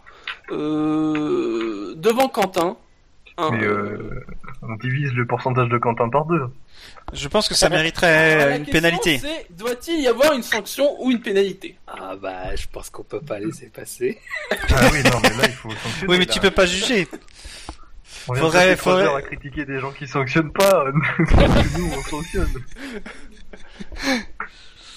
Je pense que oui, là on a, on avait, on avait tensé Jackie, mais je crois qu'on peut pas. Il, il doit y avoir quelque chose. Jackie a, toujours, a, a été toujours au bord de la limite. Oui, c'est le Verstappen du fait marquant. Mais il n'a jamais. Voilà. Euh, là, pour celui que j'ai aujourd'hui, je suis. Moi j'aurais plutôt En dit le plein dedans. Maldonado du fait marquant, mais bon, c'est un avis Ah, personnel. c'est oui, c'est. Ouais, mais voilà. non, mais ça, non, mais ça, non, c'est- non, c'est pas possible parce que ça voudrait dire que j'en ai gagné au moins un. Mais t'en as pas gagné du tout? On Non. n'a pas gagné du Ouais. tout. Ah oui, c'est oui. Donc c'est euh, Ericsson peut-être. Quelle sanction peut-on mettre pour tentative de corruption du public? Ah bah. pff. Pourcentage divisé par deux. Ou alors Ouais. euh, on l'oblige à, on l'oblige à mettre des mots dans sa prochaine proposition. Ah oui. oui, parce que Il, en- il fortement. Ah oui, des mots. euh, Ah oui. Genre mug et scatophile, tu vois. tu vois, je sais pas, au hasard. Non, mais les gens, ils vont voter pour lui après. C'est pas faux, il y a un Ah risque. il y a un risque. peut-être pas pour Mug, mais pour Scatophile, oui. Non, mais oui. Ah oui. D'où la perversité dont on parlait tout à Ouais, l'heure. déjà, Ah, attention, je suis déjà pervers, mais pas dégueulasse non plus, faut pas déconner. Oh là là. Non, mais je sais pas, comme vous. non, mais l'idée de mettre, je- euh, d'imposer euh, un mot à ajouter, de mettre Mug dans la prochaine, ça me paraît bien ça. Ouais, Mug, Ouais, c'est mais gentil. c'est pas. Scatophile, c'est bien. Ouais, mais il y, a- il va y avoir Faut Scani qui Mug va, quand même, faut marquer le coup. il y a Scani qui va voter pour lui du coup si tu mets Scatophile. Ah bon? Qui va Non, voter pour lui? Là- c'est là, pas vrai, Milo. qu'on relèvera les, les, les IP. Voilà. Comme ça, on menace les, les potentiels votes. Non, mais après, je disais ça, ça m'est venu d'un coup comme ça, mais. Ah oui, bah, dis donc, t'as t'as des idées toujours très bien placées. Oui, mais je sais pas pourquoi. Le mec, c'est le premier mot qui lui est passé. euh. Qu'est-ce que ça dit sur moi Je ne sais pas. Bon, euh, comme euh, nous, on va, on va aussi prendre 5 jours pour décider de la sanction. Je pense peut-être que la sanction sera prise le jour. En fait, faut peut-être fera attendre un le communiqué jour, de presse. le jour où, où il, Où il revient. fait marquant. Voilà. Le jour, le jour des résultats finaux. Ah bah, eh, moi j'ai envie de dire, c'est comme tout. C'est, il vaut peut-être mieux qu'il fasse une proposition et qu'on le sanctionne à ce moment-là, que plutôt qu'il ne revienne plus, qu'il attende la toute fin, Mais où oui, là il oui. risque vraiment de se faire lyncher grave. Ouais, ouais, ouais, ouais. Tu Non, vois je, je- je suis d'accord. Ah. Là, c'est c'est comme les, les drive-through euh, qu'il faut, faut, faut passer en 5 tours. Hein. Bah, on peut peut-être d'ailleurs. Enfin, si vous avez des idées, euh, les auditeurs, à nous faire passer. euh, On dit pas qu'on les sélectionnera, mais si- on y regardera. Si vous avez Oui. des idées de choses, voilà, on peut, on peut y Si vous réfléchir. avez des idées de, de punition, le club 153 euh, et tout. Co- comment tu veux que le, comment tu veux que ils nous préviennent euh, là, euh, ils ont, de- ils ont jusqu'à, ils ont jusqu'à la fin de l'émission, euh, plus la Bah, le, com- le compte prévenir. Twitter du SAV, Voilà, euh, du SAV et le, la rubrique contact sur le site du SAV. Bien sûr, évidemment. voilà. Une sanction qui ne soit pas légalement répréhensible, bien Voilà. évidemment. Euh, Bah, Mais attention, hein, on lit, on lira, c'est pas forcément qu'on sélectionnera. hein. oui. Vous le savez, on se fiche de vous. Et Et si c'est, si drôle, auras euh, une sanction. Voilà. Ça, ça, c'est très FIA. le- le Tu mec- auras une sanction, mais tu sais pas laquelle. Oui, voilà. Ça, ça se trouve, Quentin ne va jamais écouter cette émission, donc il ne va pas comprendre. T'inquiète pas, on lui rappellera. Ça sera encore mieux. Passons aux faits marquants de ce week-end. Alors moi forcément je suis dernier, Fab euh, avant. Euh... Non, Bilo, Jackie, vous étiez pas là la semaine dernière. Ouais. Non. Donc c'est à moi. Donc euh, suivant le classement, bah non, parce que dans ce cas-là on prend le classement et. Eh ben, euh, Jackie a fait pire. Ah oui, c'est vrai, il en a Mais, zéro. mais oui, toi Ah, Bilo, bah, t'as une victoire. Toi, t'es Maldonado. Ah, c'est bon. Eh, c'est vrai, c'est moi, c'est Maldonado. Euh, ouais, non, toi ça va, tu roules droit. Enfin bon. Et C'est quand même une belle saison de faits marquants parce que il y a personne qui a plus de 3 victoires et il y a combien? 1, 2, 3, 4, 5, 6, 7 Il y a 8 qu'on 8 qu'on gagné quand même sur les, sur les 12. c'est bien. C'est beau. Oui. Donc moi, mon fait marquant va être sur euh, euh, Vettel. Ah, Euh, et euh, elle va être en espagnol, même si je parle pas espagnol. Et qu'il aime le risque. Euh, una lucha libre de Vettel. Alors Mhm. j'explique pourquoi. La lucha Euh, libre, c'est- alors, c'est la lutte libre. la lutte libre, Oui, donc les, c'est- les- oui, les oui. fameux, voilà. Euh, j'ai pensé à ce fait marquant au moment où il a décidé de, de ne pas s'arrêter quand euh, Ferrari lui a demandé de s'arrêter. C'est-à-dire qu'il a, il est devenu, euh, pour moi, c'est lui qui a décidé de son, ses tours supplémentaires. Donc il est devenu libre. C'est lui qui fait son choix. Et une fois qu'on était dans les derniers tours, euh, son vocabulaire le rendait de plus en plus libre. Donc ça correspond bien à ce que je, à ce fait marquant là. Je trouve que ça correspond bien, je trouve. Voilà. Una lucha libre des, des Vettel. Euh, alors, euh, alors, question conne, mais je ne parle. Enfin, si je sais dire une phrase en espagnol, et c'est ET en français ou c'est et et euh, e tout seul euh?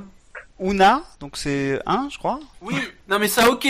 Lucha et libre, oui ok aussi. Oui. Mais et. Non, des, des Vettel.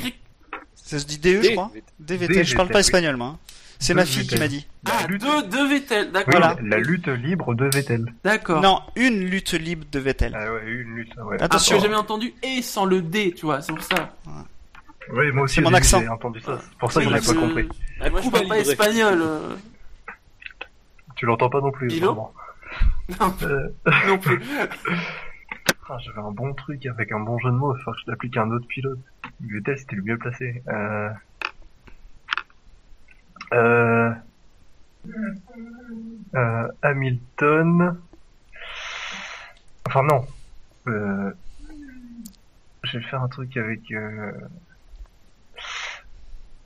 au Mexique, Hamilton fait son sombre héros. Mais ça, ça, ça marche pas trop avec Hamilton. Ah, c'est pas mal, je trouve. Tu dis ça parce qu'il est noir? Non, au départ, je voulais le faire pour Vettel, tu vois. C'est le héros, mais sombre, tu vois, parce qu'il insulte les gens. Mais Hamilton, ouais, oui, parce qu'il est noir, bah tiens, oui, pourquoi pas. Au Mexique, virgule, Hamilton euh, gagne en EN sombre héros. Gagne en sombre héros. Il l'a réclamé d'ailleurs le sombrero. Oui, c'est vrai. C'est dommage. C'est dommage. Fab Ça me laisse avec Max. Ouais, à peu près, oui. Ah mais non, non, non, je, bah, non, je vais le faire pour Verstappen. Non, non, non, non, non, Ah non, bah, non. eh, Non, c'est non, trop non. tard pour se réveiller. C'est pas juste. Euh, qu'est-ce que je pourrais mettre avec Verstappen? Parce que alors, je m'attendais pas du tout à ce que Verstappen reste à ce moment-là. Euh, Verstappen. euh, comment je pourrais dire? Euh, La Verstappen, virgule, l'armée mexicaine à lui tout seul.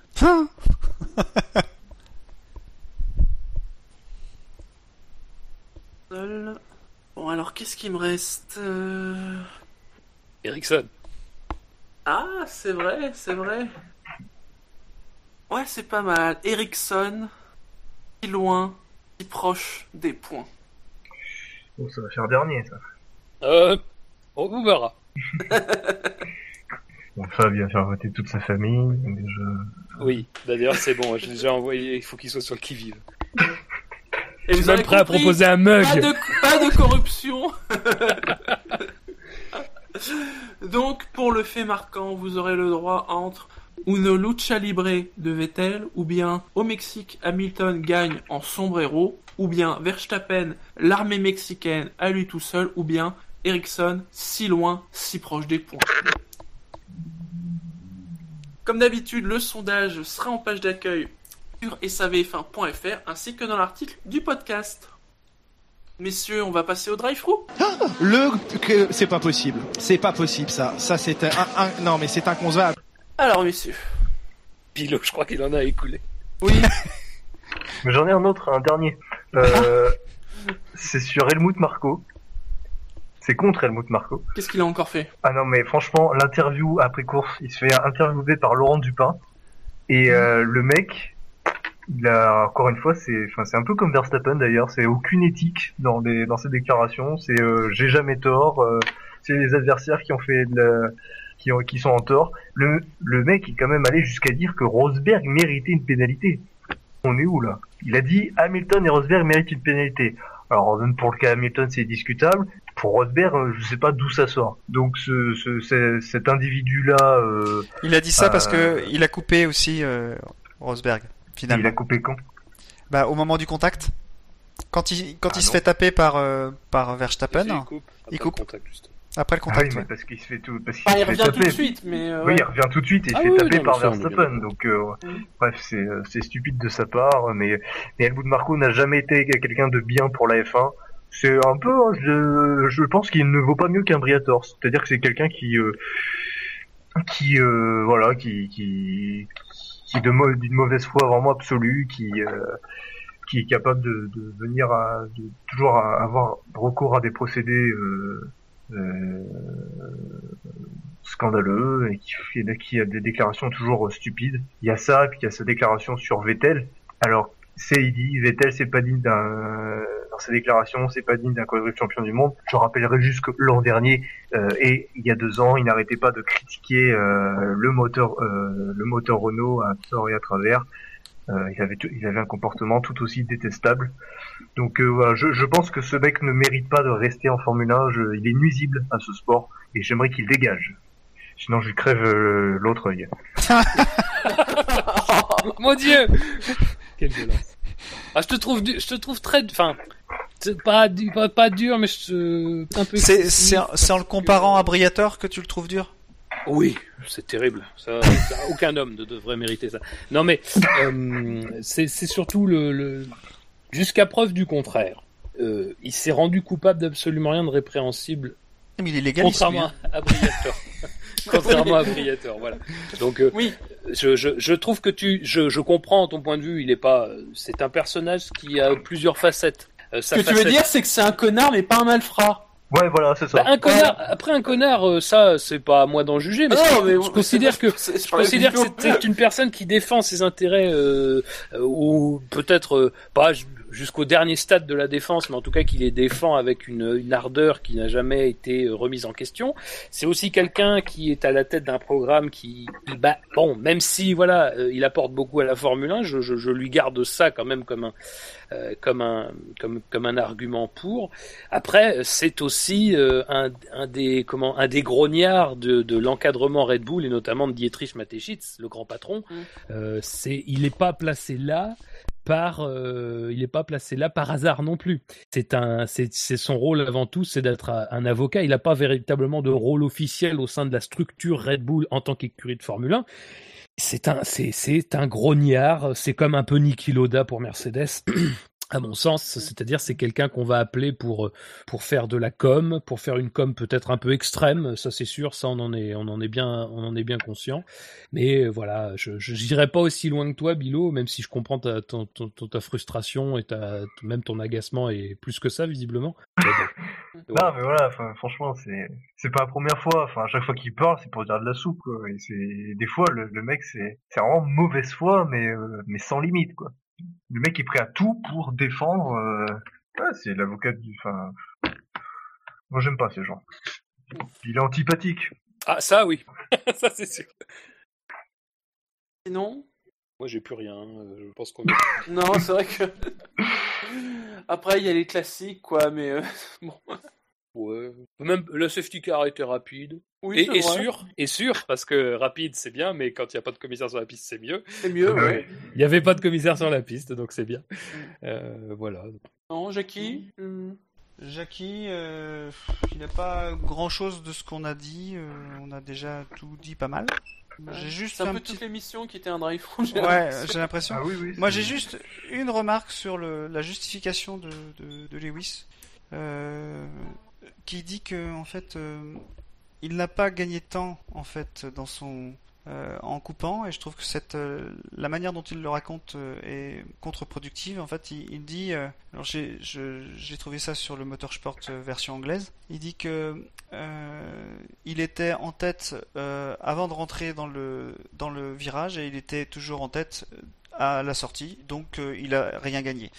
Eh ben, je trouve que c'est un petit peu dommage de, voir ça comme ça, parce que pour, nous, bah, on en a parlé avant, mais l'avantage était réel. Après, la durabilité, on en a parlé déjà suffisamment, donc je trouve que c'était une manière de communiquer qui était, euh, pour le coup, euh, moyenne. Alors que côté Red Bull, comme tu disais, Bilo, euh, tout le monde a dit exactement la même chose en un temps record. Donc il y avait une communication, on va dire, de combat. Mais bon, euh, les drive through on les a déjà donnés au cours de l'émission. Ok, messieurs, dans ce cas-là, fermons cette partie de l'émission et évoquons le coup d'œil dans le rétro.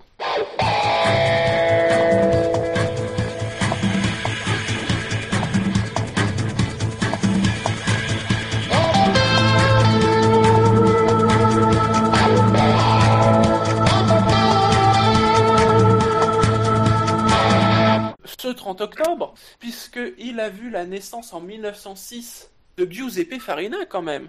C'est vrai. Premier vainqueur en championnat du monde de F1, premier champion du monde de F1. C'est aussi le même jour qu'est né Maurice Trintignant, premier vainqueur français en Formule 1. On note aussi la naissance en 1926 de Jacques Waters, pilote belge. Côté Grand Prix, trois Grands Prix, outre le Grand Prix du Mexique, le Grand Prix du Japon 1988, qui avait vu le titre d'Ayrton Senna, et le Grand Prix d'Inde 2011, le premier Grand Prix en Inde. Le premier des trois, parce qu'il n'y en a eu que trois. Ah oui, c'est vrai. Eh oui. C'est vrai. Les circuits là qui ont été. qui étaient pas mal d'ailleurs, l'Inde, c'était sympa. Pour des problèmes de taxes. Apparemment, depuis le 2014, il n'y a pas eu une seule course internationale sur ce circuit qui a coûté un demi-milliard. hein. Tout va bien. Ça c'est bien dommage par contre, ça c'est bien dommage. Et on parle de faire revenir le Grand Prix de Turquie. Ouais, mais on en parle. Ouais. C'est Colston qui. Ah, je sais qui- pas si la Turquie en ce moment c'est très stable. je- Ouais, c'est pas très bon. Hein. Pas stable aussi. Stable aussi, mais euh, bah, bon, tu me diras, bon, en- quand on va en Hongrie ou ailleurs, on n'est pas. Regarde, j'ai rien dit. À partir du moment où c'est une dictature, c'est bon. hein. Oui, c'est plus facile. Il y a moins de bureaucratie, comme dirait Marc, comme dirait Arriva Bene. Dans ce cas-là, messieurs, arrivons à la conclusion de l'émission et vous rappelez que le SAV de la F1, c'est sur iTunes, c'est sur Pod Radio, sur PodCloud, sur Facebook, sur Twitter, sur YouTube, sur Stand F1, sur Actu F1, et c'est bientôt de... sur si vous avez des sites de sanctions, hein. Je le rappelle, faut que ça se reste légal quand même, hein. Mais on cherche, on est à la recherche. Parce que le F... la F1, la F1 sur internet, c'est sur savf1.fr.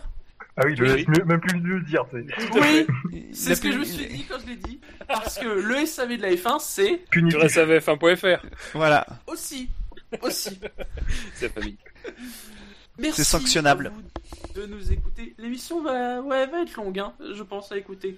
Oui, mais c'est un bon contenu. Merci de nous avoir écoutés en direct. Merci de nous écouter en différé, quelle que soit à l'heure de la journée, le matin, le soir, au petit-déj, la nuit, n'importe quand. C'est génial, le podcast. On se retrouve très prochainement, peut-être une émission d'actu, allez savoir. Si vous êtes ça. Hein? On promet rien, S'il y a de l'actu. il y a de l'actu. Et sinon, on se retrouvera dans deux semaines, donc, pour le Grand Prix du Brésil. Peut-être le titre en 2000 peut-être le titre 2016. Eh Ou oui. pas. Allez savoir. Je me mouille pas trop. C'est vrai. Allez, ciao ciao. Bonsoir à tous. Salut.